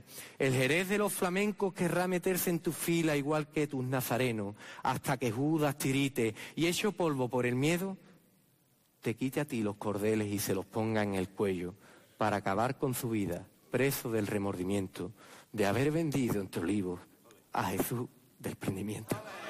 Eh,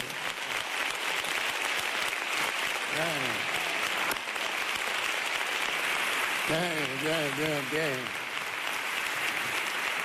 Gracias.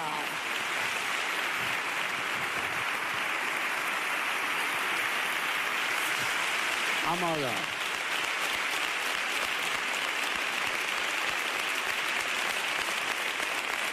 Gracias, muchas gracias.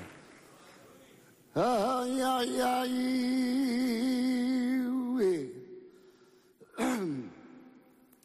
Ay, gota de sangre roaba. Ay, ay, ay, ay, y por los rizos oh, de tu frente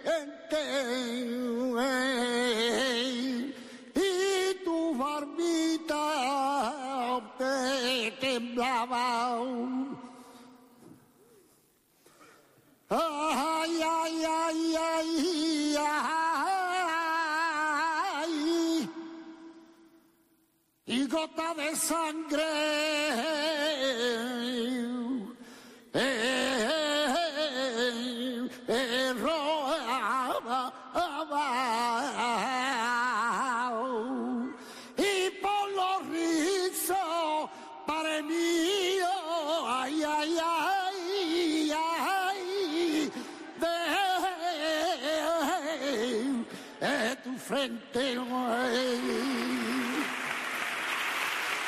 Gracias.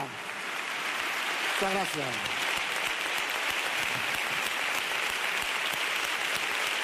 Gracias. Gracias. Gracias.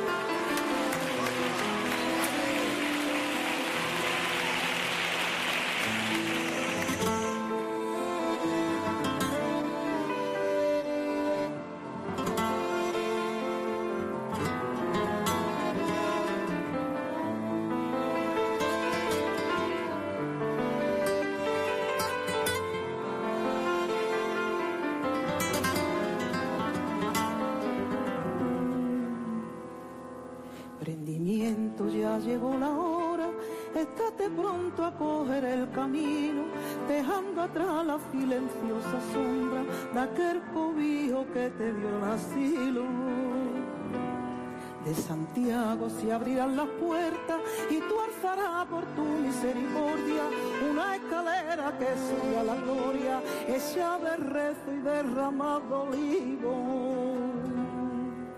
Oh Jesús del prendimiento, lirio de tormento, moreno clave, sol y luna y epicentro del barrio flamenco que te vio nacer.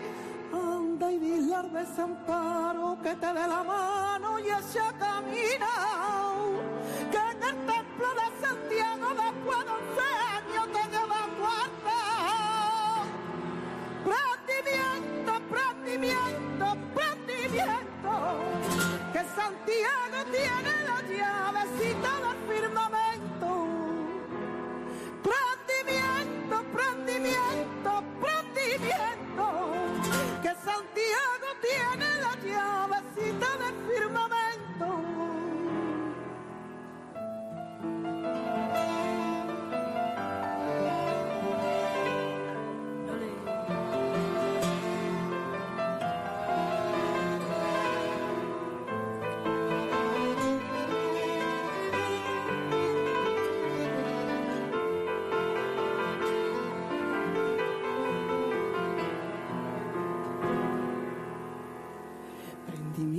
De negra duquela, tu eterna imagen es una custodia, testigo fiel y centro de la historia que Santiago ha escrito las estrellas. Como sol que rompe con la aurora, es tu semblante doliente y divino, mi sol de un barrio que cantando añora aquellos años que juntos vivimos. Jesús del prendimiento, lirio de tormento, moreno clave, sol y luna y epicentro del barrio flamenco que te vio nacer. Anda y dile al desamparo que te dé la mano y ese camino,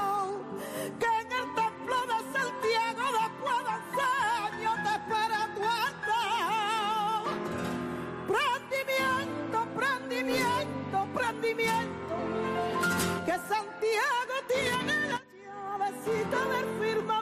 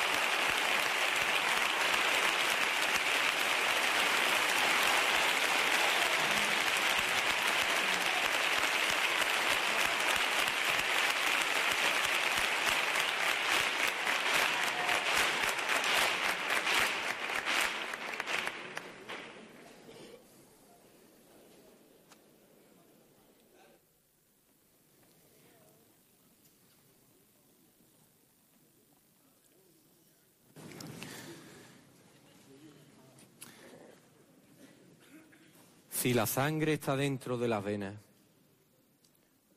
¿por qué llevas la tuya sobre el manto? Si a llorar por las calles te condena, ¿por qué sigues a cuesta con tu llanto? Qué bien cubre flamenca a cal y canto el abismo sin fondo de tus penas. Qué bien lucen tu luto y tu quebranto entre ducas mortales y morenas.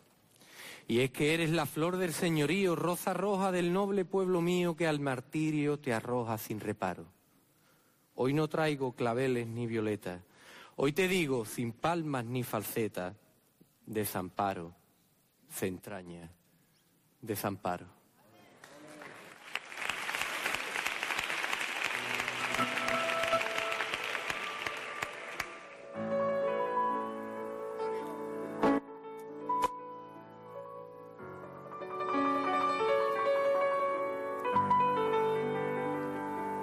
Gitana, Rosario.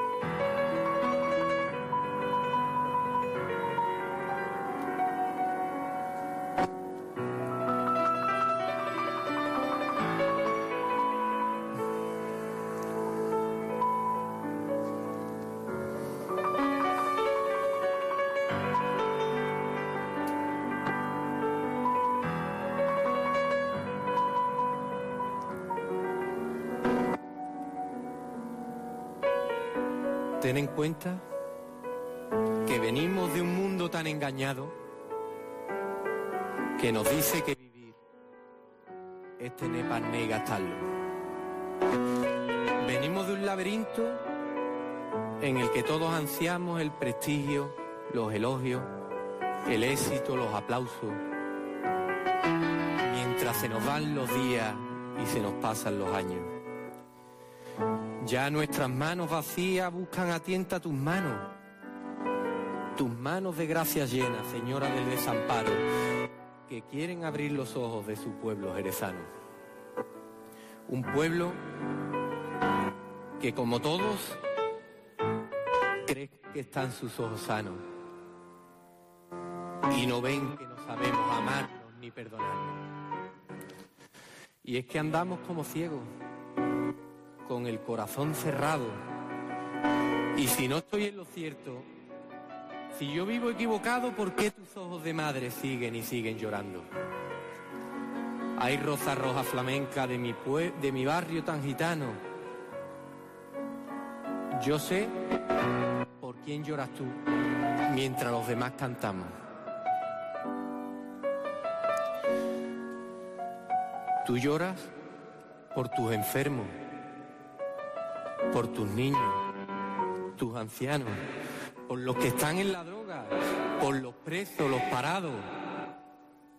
Llora lágrimas de pena de niños asesinados. Tú lloras por Gabriel Cruz, que en el cielo está nadando. Lloras por los que se odian y nunca se han perdonado. Por los que viven sin Dios y dicen que son cristianos. Por promesas incumplidas que terminan en desahucio. Tú lloras por tantos males. Por tantos desamparados que no me extraña, señora, que te llames desamparo. Por eso tú no has querido la entrada para el teatro, para evitar las palabras que diga Antonio Gallardo. Ya te has cansado, señora, de pregones y de actos que avivan buenos propósitos para después olvidarlos. Por eso no estás aquí. Prefieres seguir llorando al lado del prendimiento en invierno y en verano. Porque no nos conmovemos. En nada hemos cambiado, aunque vayamos a misa y nos creamos cristianos. Llora junto al prendimiento, señora de Santiago, la del palio de amapola, la de la sangre en el manto, hasta que el alma nos duela y el corazón nos dé un salto de ser tan rico, avariento, tan extrañamente avaro, que Cristo llama a su puerta y el corazón le da el alto. Llores lo mismo que tú, la guitarra y el fandango, la seguirilla, la caña y hasta el polo de Tobalo. Que lloren las bulerías con un compás tan amargo, que las entrañas nos duelan y el Señor nos abra paso hasta las puertas del cielo que se abrieron a un gitano, Manuel Moraito Chico, que allí nos está esperando, contándole a nuestro Dios por quién llora el desamparo.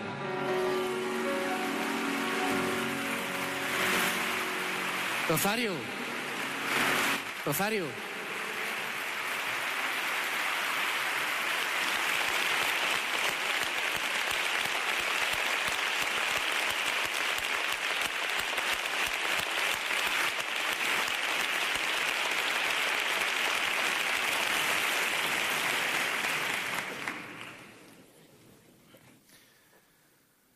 La amargura y la depresión, o la amargura y Antonio Gallardo, o la amargura y los Gallardos. Esa relación casi de amor-odio, de amor por nuestra Madre Celestial y de odio por esas malditas depresiones que a veces llamaban a la puerta de nuestra casa. Así se sinceraba mi padre con esta Virgen en su pregón de Semana Santa del año 2010. Yo lo juro ante vosotros, por la luz que nos alumbra, que llegué a tocar el fondo de un pocito de negrura. A un pocito me caí, pero quiso mi ventura que te llamara amargura y me sacaste de allí. A ese pocito de negrura se, se cayó muchas veces Antonio. La primera vez y más terrible de todas fue un miércoles santo del año 1967, cuando vivía en el número 30 de la calle Porvenir y no pudo bajar ni tan siquiera a ver la recogida de la Hermandad de la Amargura. Recordaba que tras una ventana desde donde divisaba los remates de los varales de nuestra Madre de la Amargura subían nubes de incienso que mezclados con las luces de las bengalas le parecieron como luces, perdón, como luces de bengala, le parecieron. Cuando todo acabó y el silencio inundó la casa, destrozado, se echó a llorar en su cama.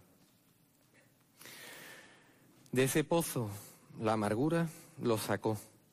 Y aquí está el misterio pascual y no me pregunto el por qué ya que, como dice mi tío José Luis Zarzana, estas son las cosas de la amargura. Como inexplicable es el milagro de la calle de las Naranjas. A mi abuelo Antonio le gustaba imaginarse el palio de la amargura con el bolero de Rabel. El por qué tampoco lo sé. Volvemos a las cosas inexplicables de la amargura. ¿Qué hubiera pensado este músico francés enamorado de España y de nuestra música, si llega a ver como un insensible musical, corta los suspiros de España al paso de nuestra madre por la puerta del Alcázar. Y es que los suspiros de España son los suspiros de la amargura.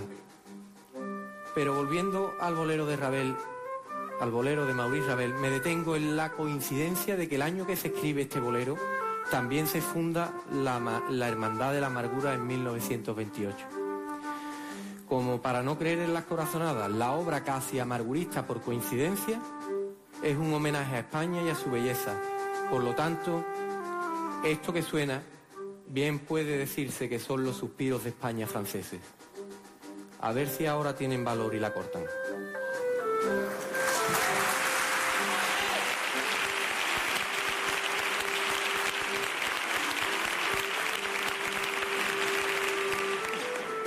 No se olvidó de aquel miércoles en que él por su ventana veía salir el palio celeste tras de sus lágrimas.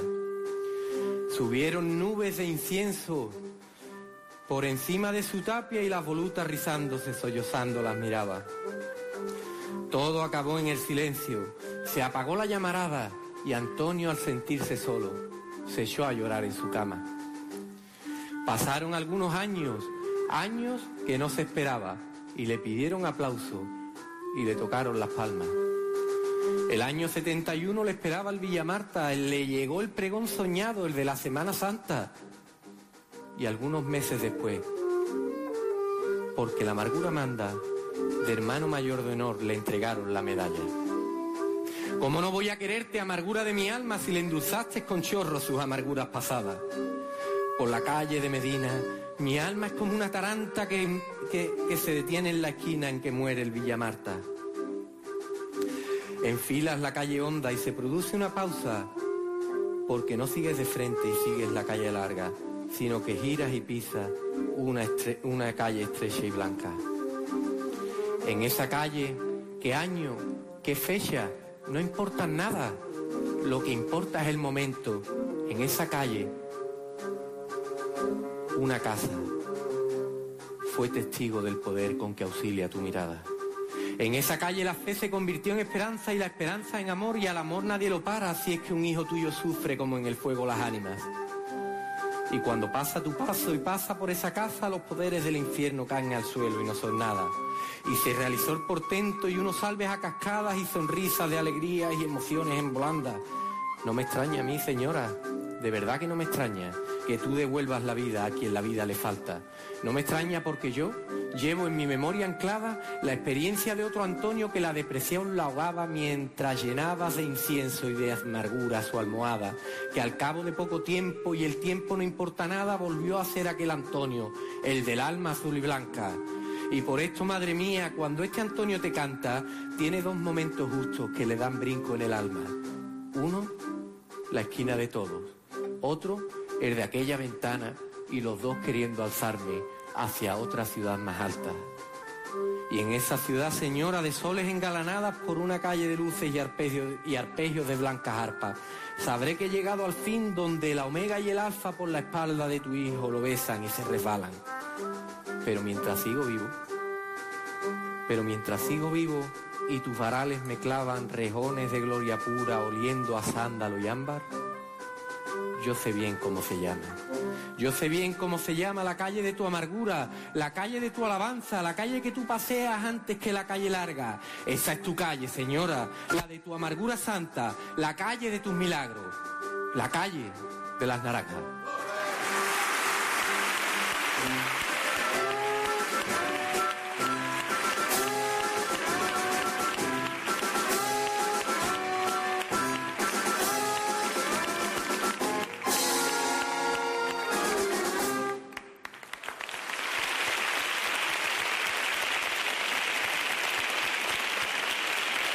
Este aplauso es para ustedes, Juanma, para toda la municipal.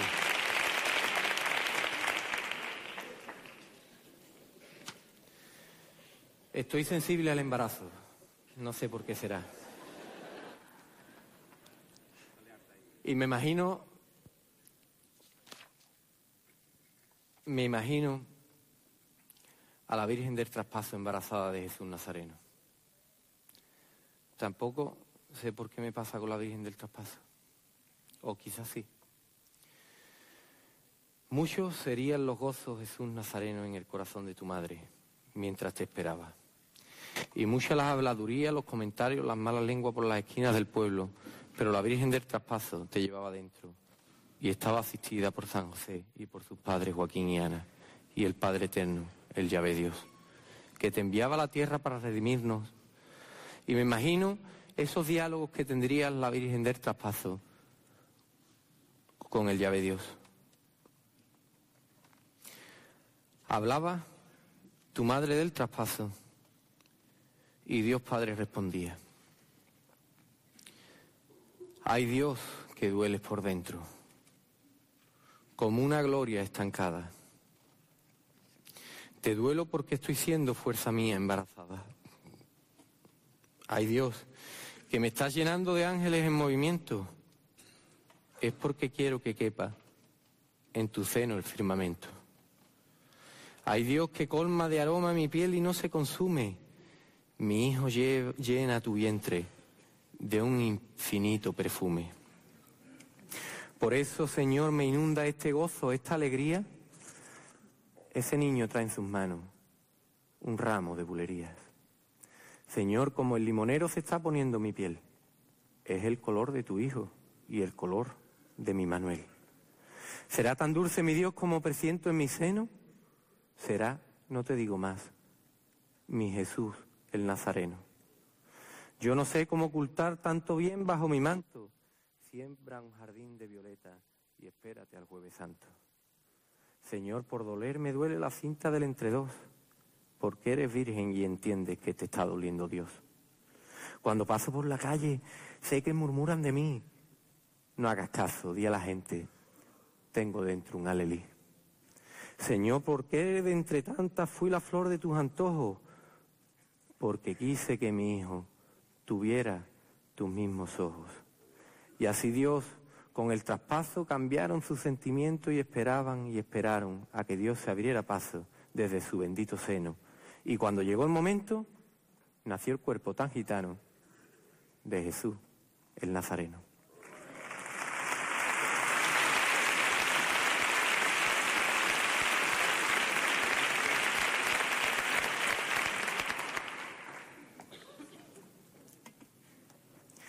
El llave Dios confió al arcángel Gabriel la anunciación de la Virgen de la Encarnación. Qué privilegio bajar de las estrellas para aparecerte delante de la Virgen y darle la buena nueva. Dios bien podría haber elegido a cualquiera de los otros arcángeles, pero fuiste tú, Gabriel. Y no te creas que esa encomienda no levantó celos. Me imagino a tu amigo el arcángel Rafael tan preparado como tú para dar tan importantísima noticia, comiéndose de celo por no estar delante de la Virgen de la Encarnación. Celos tuve y te lo digo, Gabriel, en la Anunciación, de que tanta encarnación se abriera paso contigo. Tú sabes que soy tu amigo y paños de tus consuelos, pero, me morí de celos en el pico de una estrella, porque le anunciaste a ella la salvación de los cielos. Yo, que fui luz de Tobías, faros de los peregrinos, yo que alumbraba caminos en lo mejor de mis días, sentí que mis alegrías, por no acercarme hasta ella, como vidrios de botellas entrechocaban en mí, y de celos me morí en el pico de una estrella. La esperanza es la gran virtud de la Virgen, esperar más allá de lo posible, esperar hasta lo inesperable. Esperar contra toda esperanza. Decidme qué puede esperar una madre cuando un hijo lo sentencian a ser clavado en una cruz. Pues lo que puede esperar es un desenlace rápido, que el, que el hijo deje de sufrir, que la muerte venga y le cierre los ojos. ¿Cómo podemos llamar esperanza a una mujer en tan angustiosa situación? Frente al sufrimiento del hijo, ninguna madre quiere llamarse esperanza, pero María sí. María, ante la muerte, puede llamarse esperanza y consuelo y concepción y salud y misericordia, ya, y se llama amargura y se llama dolor y angustia y soledad, pero quiere y puede llamarse esperanza. Y puede y quiere porque ya ha experimentado el poder de Dios, puede esperar contra toda esperanza, porque el poder de Dios, su Espíritu, la ha visitado 33 años antes de la muerte de su hijo en cruz. Y ha germinado en ella milagrosamente estando a un niño y sin intervención de hombre. ¿Creéis que la Virgen no pensó durante su embarazo muchas veces en esto? ¿Cuántas veces elevaría los ojos a Dios maravillada ante el prodigio? Qué natural, qué rutinariamente natural, por desgracia nos parece, al cabo de 21 siglos que la Virgen concibiera de un modo tan insólito. La esperanza de María explosiona ante el anuncio del ángel. Es ahí donde María tiene que, tiene que abrirse a la fe, a la esperanza y al amor. Y desde entonces empezó a llamarse con toda justicia María de la Esperanza. Ya se merecía desde aquel momento morir para sí y vivir para Dios. Todos los pasos de palio, todos los crinarios y todos los, mantos bordados se lo merece. El llanto de María es el mejor testigo de que Cristo murió. Su esperanza en el llanto es el mejor testigo de su fe. No se detuvo ante la muerte. La fe de María esperaba la resurrección porque sabía que un Dios le había dado un hijo milagrosamente. También, de ese mismo modo, sabía que se lo podía devolver milagrosamente. Año tras año la Virgen de la Esperanza da testimonio de fe ante los herezanos y así le demuestras a mi tierra que se puede esperar mucha vida tras la muerte. Pero a muchos de nosotros parece importarnos bien poco y aliviamos nuestra senda dolorosa en discotecas y bares y con falsas sonrisas y falsas imágenes de nosotros mismos. El mundo se ha echado atrás ante el poder de Dios y no lo comprende. Miramos mucho más al suelo que al cielo te necesitamos más que nunca, esperanza, en este tiempo, en este año, en este día, para llenarnos de esperanza esta parte del pregón y hacernos comprender que ahora llora como en la madrugada del Viernes Santo.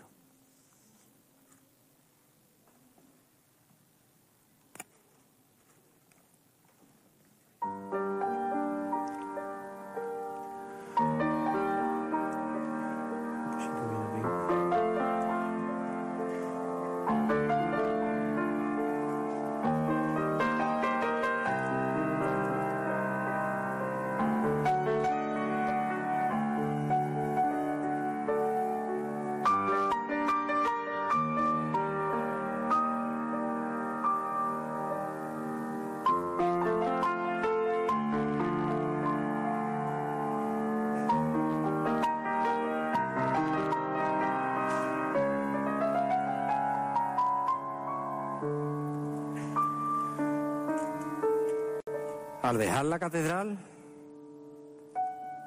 y al cerrarse las dos puertas, los lucerillos del viernes en la mañana bostezan.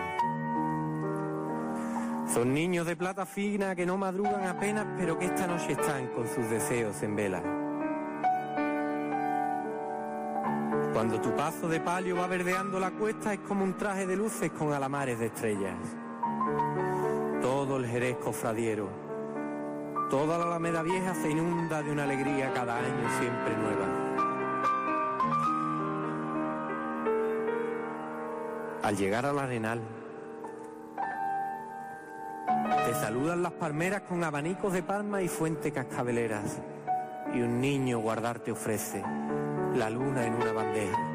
Porque ya está amaneciendo en Jerez de la Frontera y el general en la plaza siente frío en sus espuelas. Con chorro bajo andaluz se sudan las trabajaderas mientras das vuelta a la plaza buscando la corredera. Todo el comercio hace guiños. Los tres reyes y la vega y las luces de colores en tus ojos se reflejan. La blancura de la sala alfombra calles y aceras y pasa la cruz de guía con sus dos manos abiertas. Toda la jardinería, los naranjos, las macetas, son como flores del cielo que en la tierra florecieran. Y en esa calle, señora, tu esperanza tan señera está esperando a los niños a anunciar la primavera. Los candelabros de cola vibran y se balancean al compás de aquella marcha que te dio Muñoz Rivera. Y tu manto verde y oro avanza y se pavonea como los pavos reales que ignoran su realeza. Entre tus doce varales, la brisa entre tanto juega con velas rizadas y humo del incienso que se enreda. Al llegar a las angustias, el águila del plus ultra se llena de plata vieja. Te rebrilla la corona. No hay reina que no la tenga. Pero ese día la tuya acaba con todas ellas. Y ese pañuelo en tu mano se te duerme, se despierta como un pájaro en su nido de encajes y pasasedas. Qué bien camina, señora. Señora de la plazuela tan compuesta y descompuesta, con tanta dulce esperanza, con tanto dolor a. Qué bien te pega ese llanto cuando ya vienes de vuelta. Los lucerillos del alba se han detenido en las tejas que son como niños chicos que los tejados te esperan. Te aplaudirían también los moritos si supieran que eres tú la que en la plaza les hace vender las carteras. Y Jesús llega a la ermita, sentenciado pero en vela, esperando que de pronto tus ciriales aparezcan. Y apareces y apresuras tus pasos y tus cadencias y hablas a tus costaleros y les renuevas la fuerza. Y así llegas triunfante, señora de la plazuela, y así llegas cuando Él junto a tu gente te espera. Señora, tú que a Jerez te llevas en tus varales, preso de tus entretelas, esclavo de tus amores, enamorado en tu puerta, hecho un nido en el pañuelo que en tu mano se embeleza. No te olvides de ese llanto con que riego tan a ciega, lágrimas blanca y verde, sumido en hondas tinieblas. No te olvides de mi llanto que riega mi cementera, que se convirtió en rocío y da vida a mis poemas. Llévate hasta ese rincón, llévate hasta la plazuela, donde te miran tus hijos, donde tu Jesús te espera. Llévate a todo el Jerez que a sus hogares regresas con tu esperanza en los ojos para endulzar sus duquelas. Llévate también mis versos, mi alegría, mis tristezas, todo lo que, todo el amor a mi gente y todo lo que tú quieras. Pero llévate también mi corazón que se empeña enredado en tu rostrillo a entrar contigo en la iglesia. Llévate lo que se quede a solas con tu grandeza mientras amanece el viernes de las peinetas de Texas. Deja que mi corazón, como un ladrón entre peinas, sea un rubí canastero que en tus encajes penetra. Déjalo que entre derecho. Déjalo que entre derecho, señora de la plazuela. Deja que así entre los dos crezca el amor, crezca y crezca. Y que Jesús sea testigo, tu Jesús de la sentencia. Que mi corazón y el tuyo, gozo a gozo, pena a pena, sea un solo corazón por Jerez de la frontera.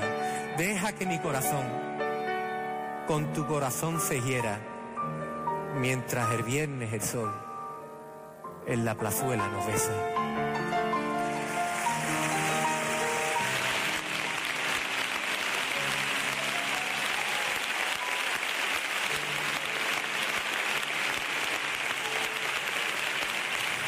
Arriba, Rosario.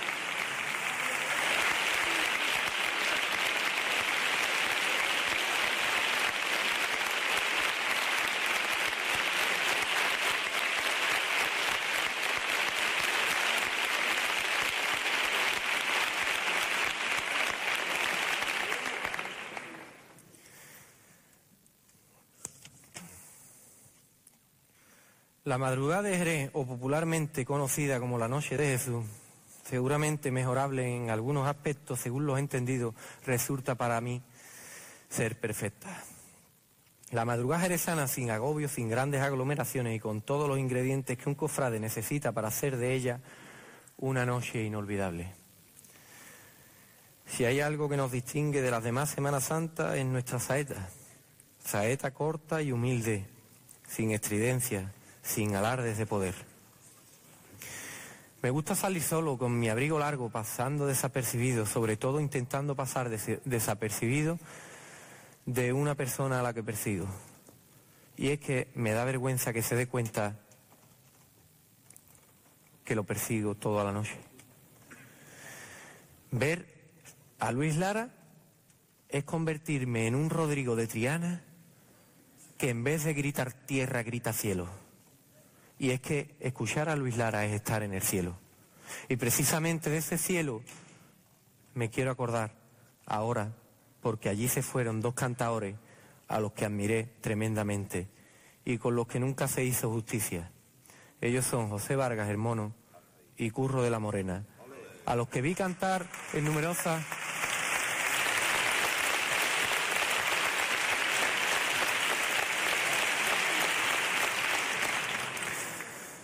a los que vi cantar en numerosas ocasiones al Cristo de la Buena Muerte y a la Virgen del Dulce Nombre, al final de la calle Ancha o en la Fuente de Santiago. La Buena Muerte en la calle va buscando a quien le canta. Le van buscando de lejos los ojitos de su cara. Desde la pata del paso a los ayones en llama, Buena Muerte se estremece como un lirio sin mañana. Cuando dan en la porvera las ocho de la mañana, y el Señor pasa a la iglesia de la Victoria y enfila la calle ancha, dos alondras de tronío se asoman por la garganta, que aunque ya no están presentes me resuenan por el alma. La sangre quema en las venas de José Vargas y Vargas y a curro de la morena de remota madrugada. Dos gitanos herezanos que en la llama de la fragua se están quemando por dentro como funden las campanas. Y en un balcón entre sombra la gente los esperaba estalla la voz del mono y el vello se nos levanta. Cristo de la buena muerte, dime tú con qué palabras podrá llegar mi saeta hasta ti, paloma blanca. Los tercios de la saeta hieren lo mismo que facas, la emoción y el sentimiento por Santiago se abrazan. Vargas, Carrasco y Heredia, los sentimientos se rajan con un cuchillo de luna con mango de madrugada. La gente salta por dentro como una fiera enjaulada, oles, aplausos y llanto, rebosan calles y plazas, y cuando las ocho y media son una media naranja, la voz de Curro se agrieta igual que una puñalada. Qué pena tan sin consuelo lleva retratar la cara María del dulce nombre cuando la noche se acaba. Lágrimas como garbanzo prueban los labios y amargan. El paso se pone en pie y a pasito lento avanza. El dolor de una saeta se cuelga de una baranda es un banderín de luto por Curro y por José Vargas, que como un cuadro moreno que Muñoz se habrían pintado se hace presente en la esquina que termina calle ancha. Gloria arcante de mi tierra que las duquelas espanta, que pone un lazo a las penas como tío José de Paula, que se viste de respeto al llegar Semana Santa, que va buscando a este Cristo para posarse en sus plantas. Gloria a ti, Madre bendita, dulzura desconsolada, que vas buscando en la fuente, cuando en la fuente te cantan a Curro de la Morena y a José Vargas y Vargas.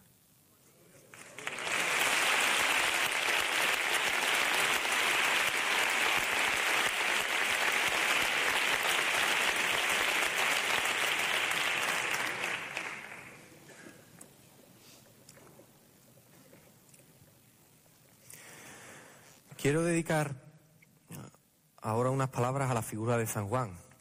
En Jerez la Hermandad del Nazareno y la, de la del Cristo más conocido por Juanillo.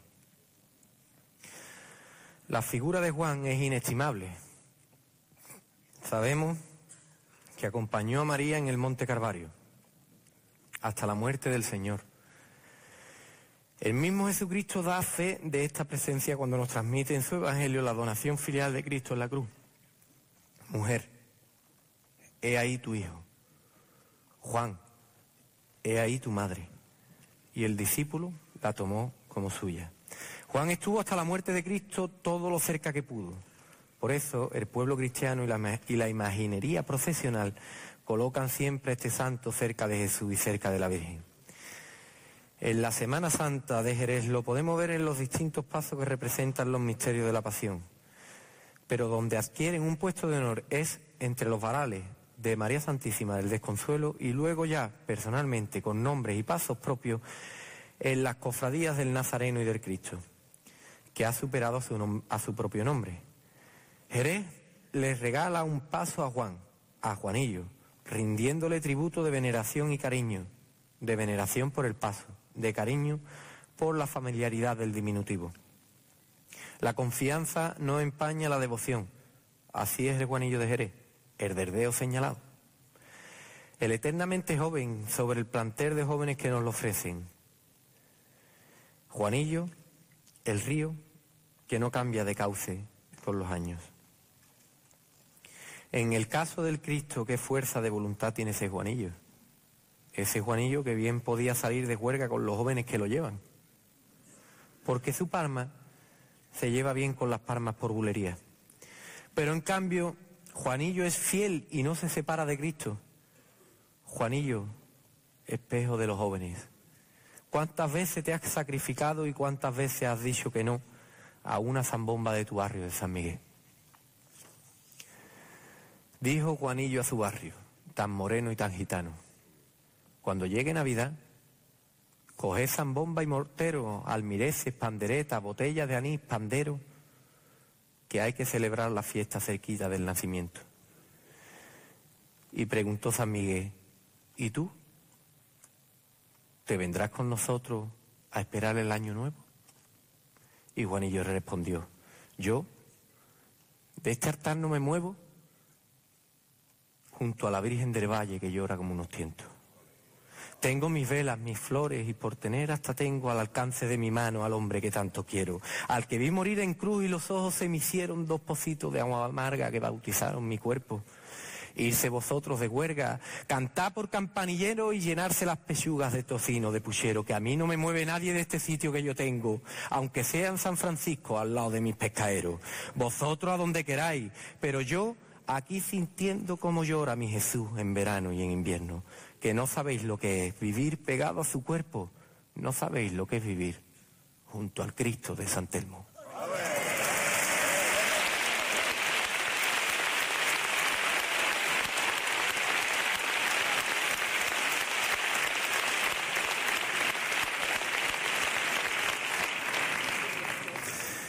La saeta que durante siglos estuvo gestándose en el corazón del mundo, eligió, gracias Señor, Andalucía para nacer. Se clavó en el costado de Cristo antes que la lanza de Longino.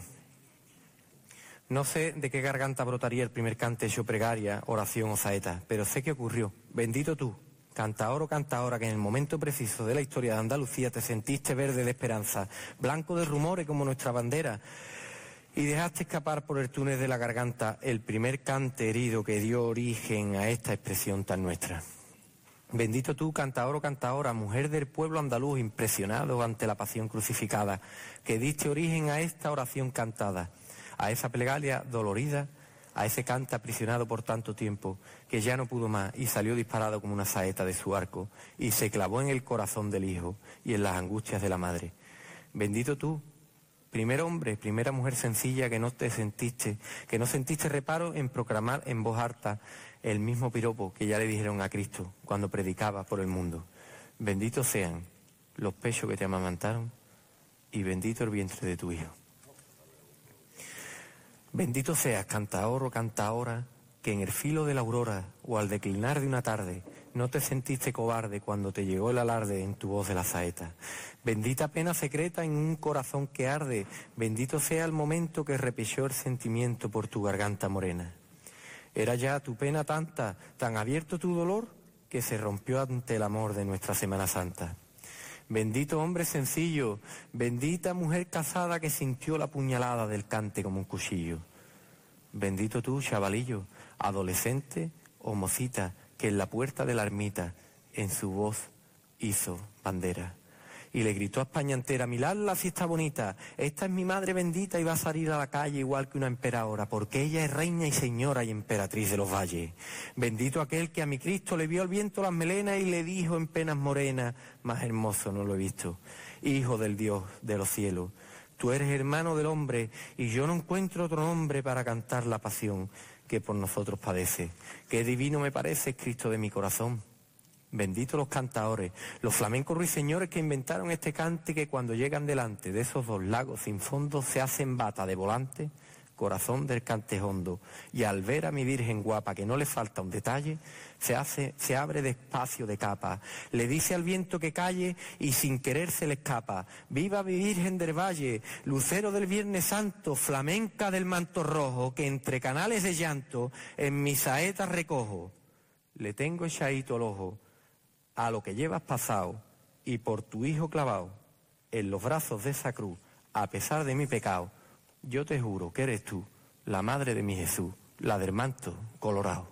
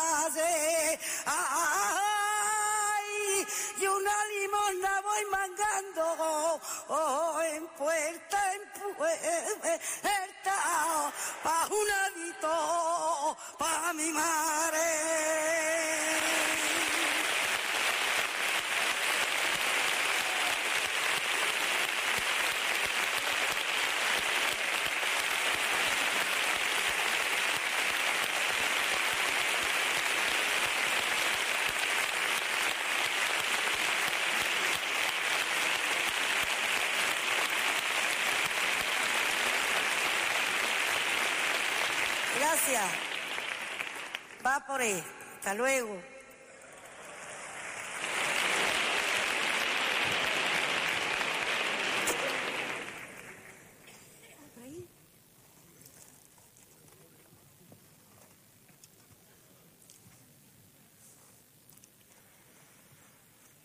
A las 5 de la tarde, hora en la que se lidiaban la mayoría de las corridas de toro de la época, describía Federico en su poema Llanto por la muerte de Ignacio Sánchez Mejía cómo un toro se llevaba la vida de su amigo.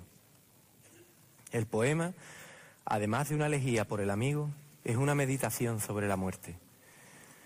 En este poema se dan prácticamente todos los elementos que nos podemos encontrar en la salida del Cristo en la ermita de San Telmo. La hora, que son las cinco de la tarde, la muerte, en este caso del Cristo, la sangre que fluye por sus cinco llagas, el cuerpo presente de Cristo y por último el alma ausente pero inmortal. Federico, con este poema, hace de su amigo torero un alma inmortal, igual que Cristo, inmortal. Son las cinco de la tarde. Todo San Telmo es alarde de gallardías morenas y en un embate de amor busca la brisa al Señor y le riza las melenas. Las cinco y media en la plaza, todo Jerez se da traza para verlo nunca visto. Un barrio de faraones que se viste de crespones alrededor de su Cristo. Las siete en la calle Erzó. El Cristo ya es un crisol de suspiros y saetas y un museo de pintura es su escolta de hermosura debajo de las peinetas. Piano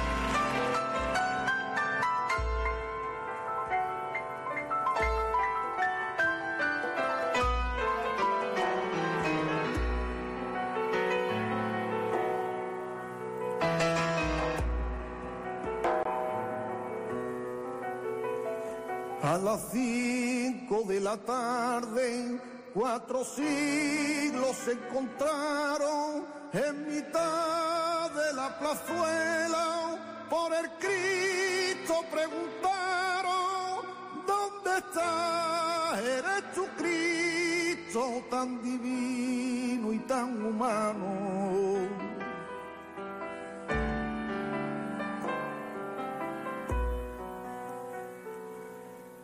A las cinco de la tarde, cuando el sol está brillando en la rosa de los vientos, en el alma de los nardos, por un Cristo que se muere y hasta el cielo está llorando.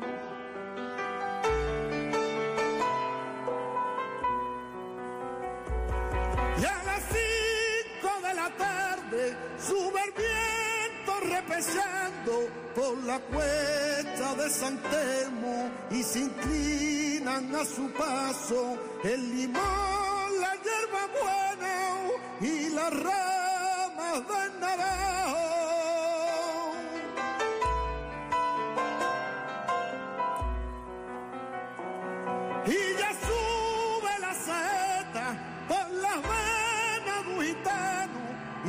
Pronto sale el Cristo y Jerez está llorando que a las cinco de la tarde se desangra el Viernes Santo.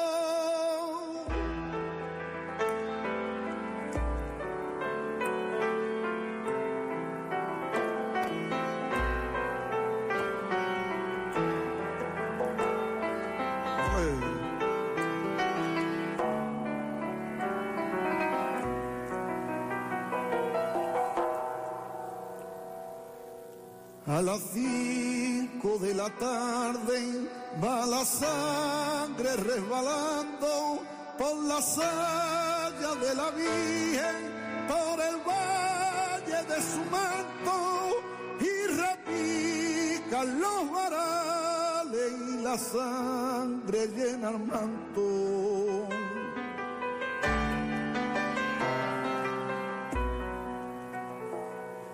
Y esa hora de la tarde, cuando más reluce el palio, las orillas de sus ojos se desbordan como un y hasta el aire del campillo por Jerez se da.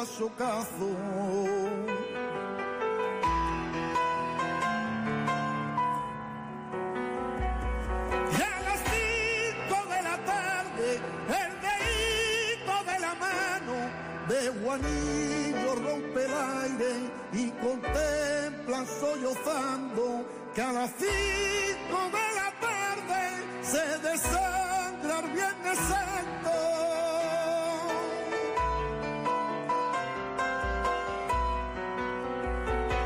Y que gloria jerezana, que donata jerezano, y que virgen más morena bajo el que viento la melena de ese Cristo tajitano.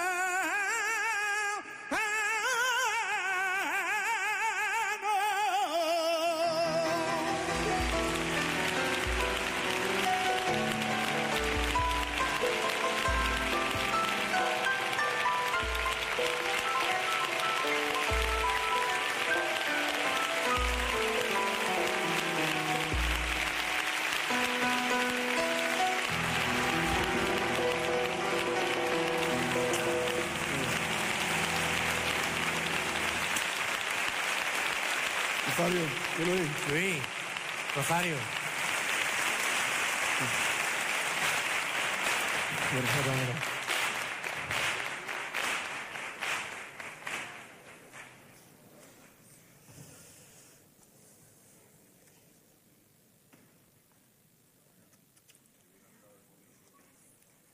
Las tres Marías, la de Cleofá, la de Salomé, la de Magdala, se quedaron sin procesionar algunos años bajo el palio de la Virgen de la Piedad. Se quedaron a solas con su duelo, se quedaron sin la fuerza intercesora que junto a María de la Piedad tenían, porque las tres Marías sin esta piedad, que está de aniversario, no son nada. María de Cleofá, María de Salomé, María Magdalena, nombres de Zambra del cancionero andaluz. No abandonaron al maestro ni aún lo han abandonado. Pensarían en un momento determinado que no era litúrgico y por las calles de Jerez aderezando las mortajas del Señor.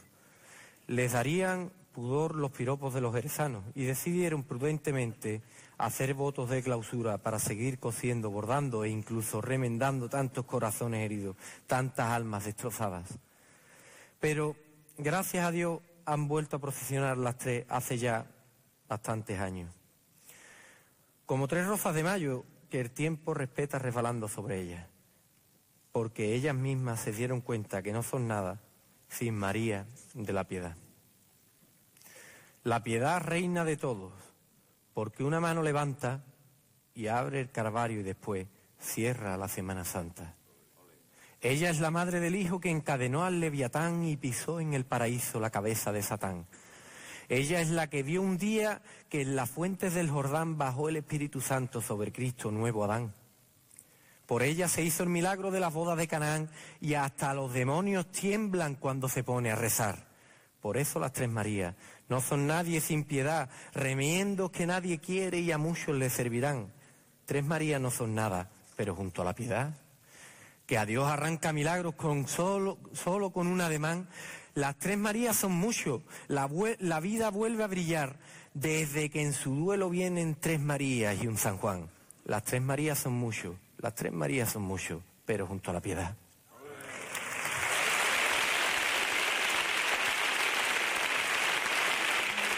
Ya, casi para terminar, quiero volver los ojos hacia esa paloma mística que este año pasará delante del Cristo.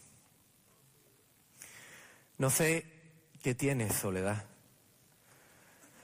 Que aunque se vista de negro, un sello virginal y etéreo la hace parecer blanca. Es como si no pisase. Una levedad misteriosa la hace levantar del suelo y la lleva flotando por un sendero de espumas y blancas nubes. Sol y edad sin edades, soledad que bien le cuadran a esta dolorosa la macilenta los versos del romancero gitano que nos, que nos dejó Federico. ¿Por qué siendo una cara tan marfileña me trae el recuerdo de García Lorca, esta virgen popularísima y exquisita? Quizás porque en ella veo a ese gallardo mezclado con las metáforas más, más lorquianas. Y qué bien se hubieran llevado los dos, Federico y Antonio, Federico y Gallardo. Federico, apasionado del esoterismo gitano, y Gallardo gitano, enamorado de la poesía lorquiana. Soledad, ya sin nadie, tan a solas que ni el nombre te sirve de compañía. Soledad de perfiles de montaña, soledades de piel sin amapolas. Soledad de la espuma de las olas en la playa vacía de tu entraña. Soledad en silencio que se ensaña en rumor de imposibles caracolas. Soledad en completas soledades Soledad de beberte las verdades sin testigos, sin claves ni acento. Soledad agarrada al pensamiento, ya sin nada, sin sol y sin edad. Sol y edad sin edades, soledad. Soledad de pena en calma, tu esperanza es un desierto mientras llega Jesús muertos al oasis de tu alma. Ya lo bajan de la cruz los piadosos varones mientras tú lloras crespones entre los ojos sin luz la rosa del sufrimiento, en pétalos de cristales te está clavando puñales por dentro del pensamiento. Y si yo siento dolores siendo un pozo de maldad, ¿qué sientes tú, soledad? Locura de los pintores. La luna en los altozanos es nardo y plata a la vez y se enamora Jerez de ese clavo entre las manos lirio vestido de muerte, que se ha echado a caminar, cuando empieces a llorar soledad no quiero verte, prefiero estar a tu lado, detrás de las escaleras, girando en las ventoleras de tu amor desamparado. ¿No has soportado bastante? ¿No ha sido una llaga pura la calle de tu amargura? No sigas, madre, adelante. Por el clavo del pañuelo y por lo que tú más quieras, no mires las escaleras, levanta el rostro hasta el cielo y así entre tantos pesares, sigue con tu pena sola igual que una caracola llorando por soleares.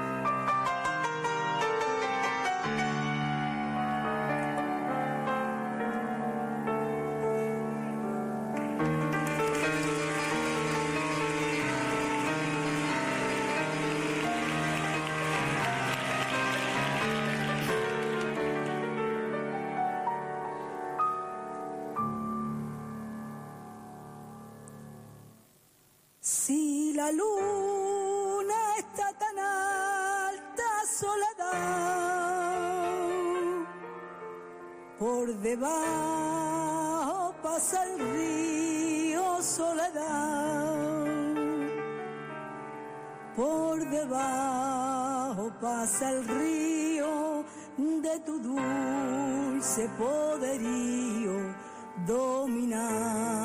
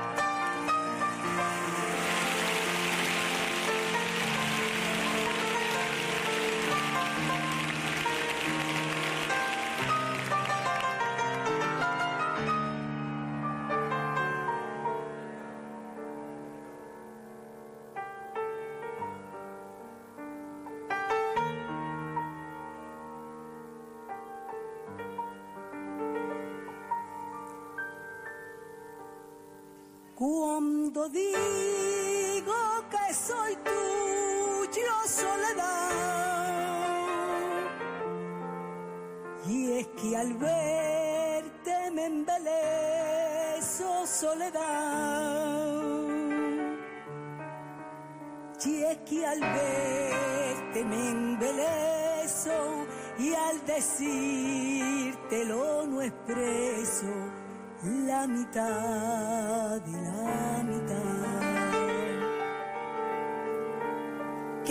llorar como tú lloras, soledad. Nadie llora en este mundo, soledad. Nadie llora en este mundo con un gesto tan profundo de dolor y suavidad.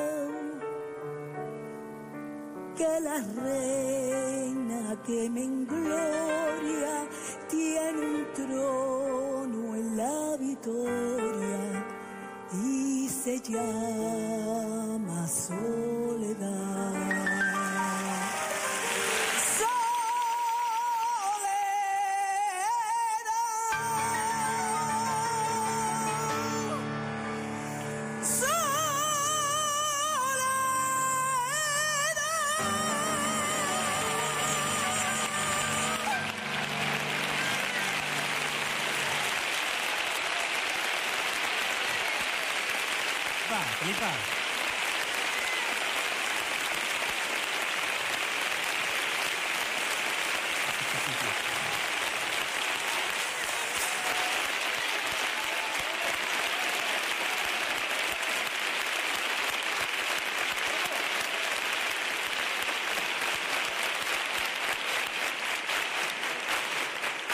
Felipa ahí, Felipa, al centro.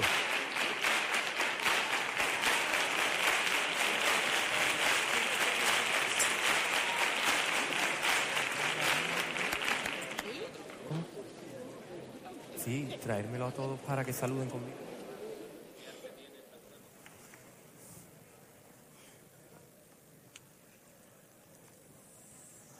Una hermandad cofradiera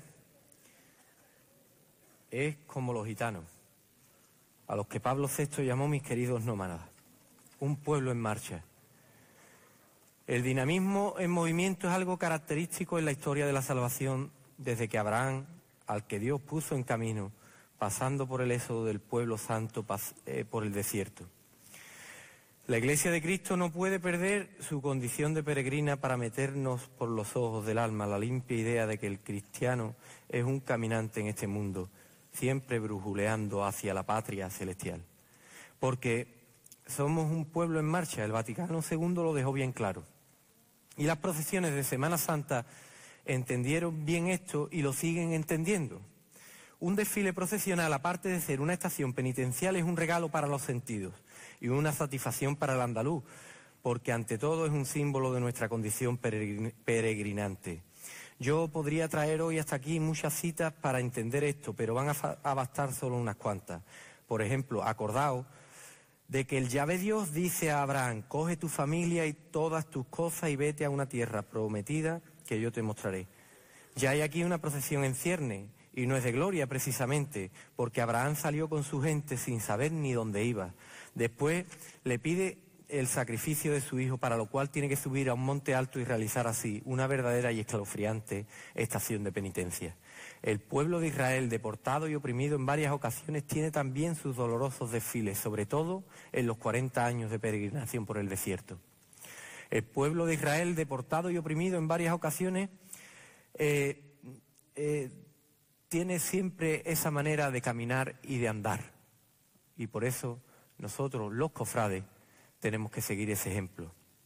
A Cristo, si nos pasamos ya eh, al Nuevo Testamento, le duele la boca de intentar poner a la gente en movimiento. Cuando elige a sus apóstoles, no le dice, tú eres para mí, sino que les dice, sígueme, que es lo mismo que caminar.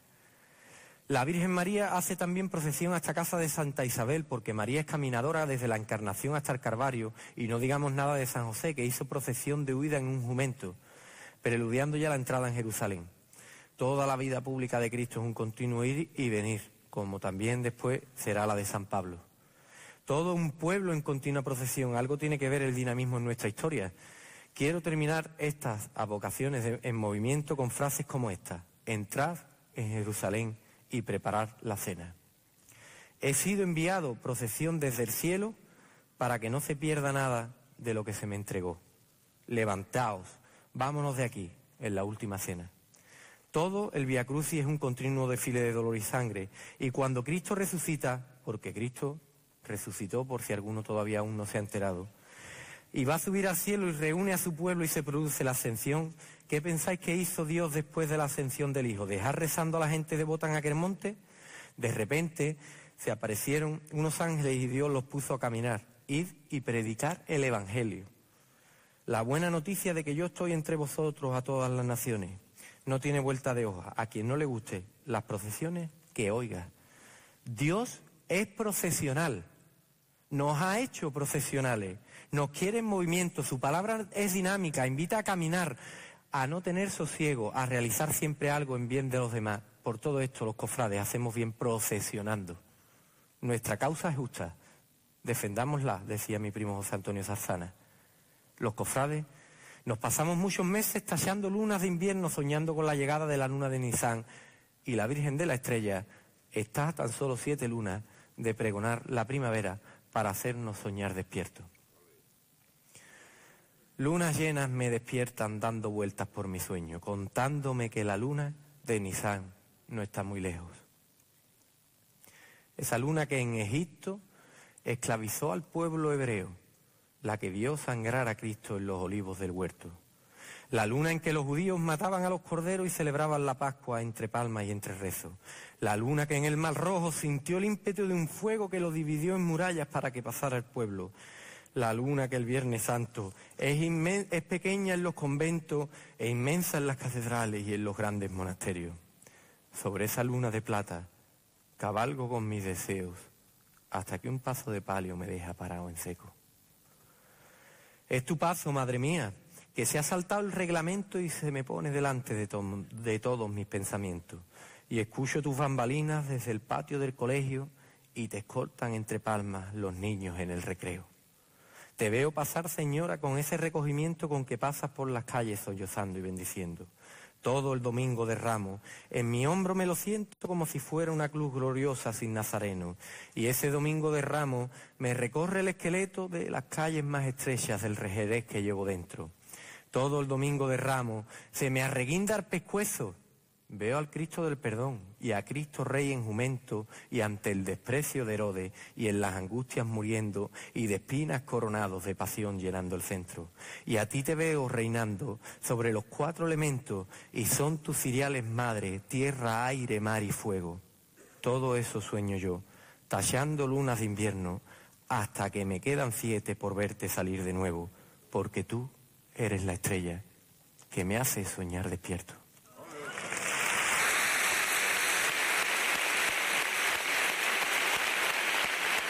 Vamos con los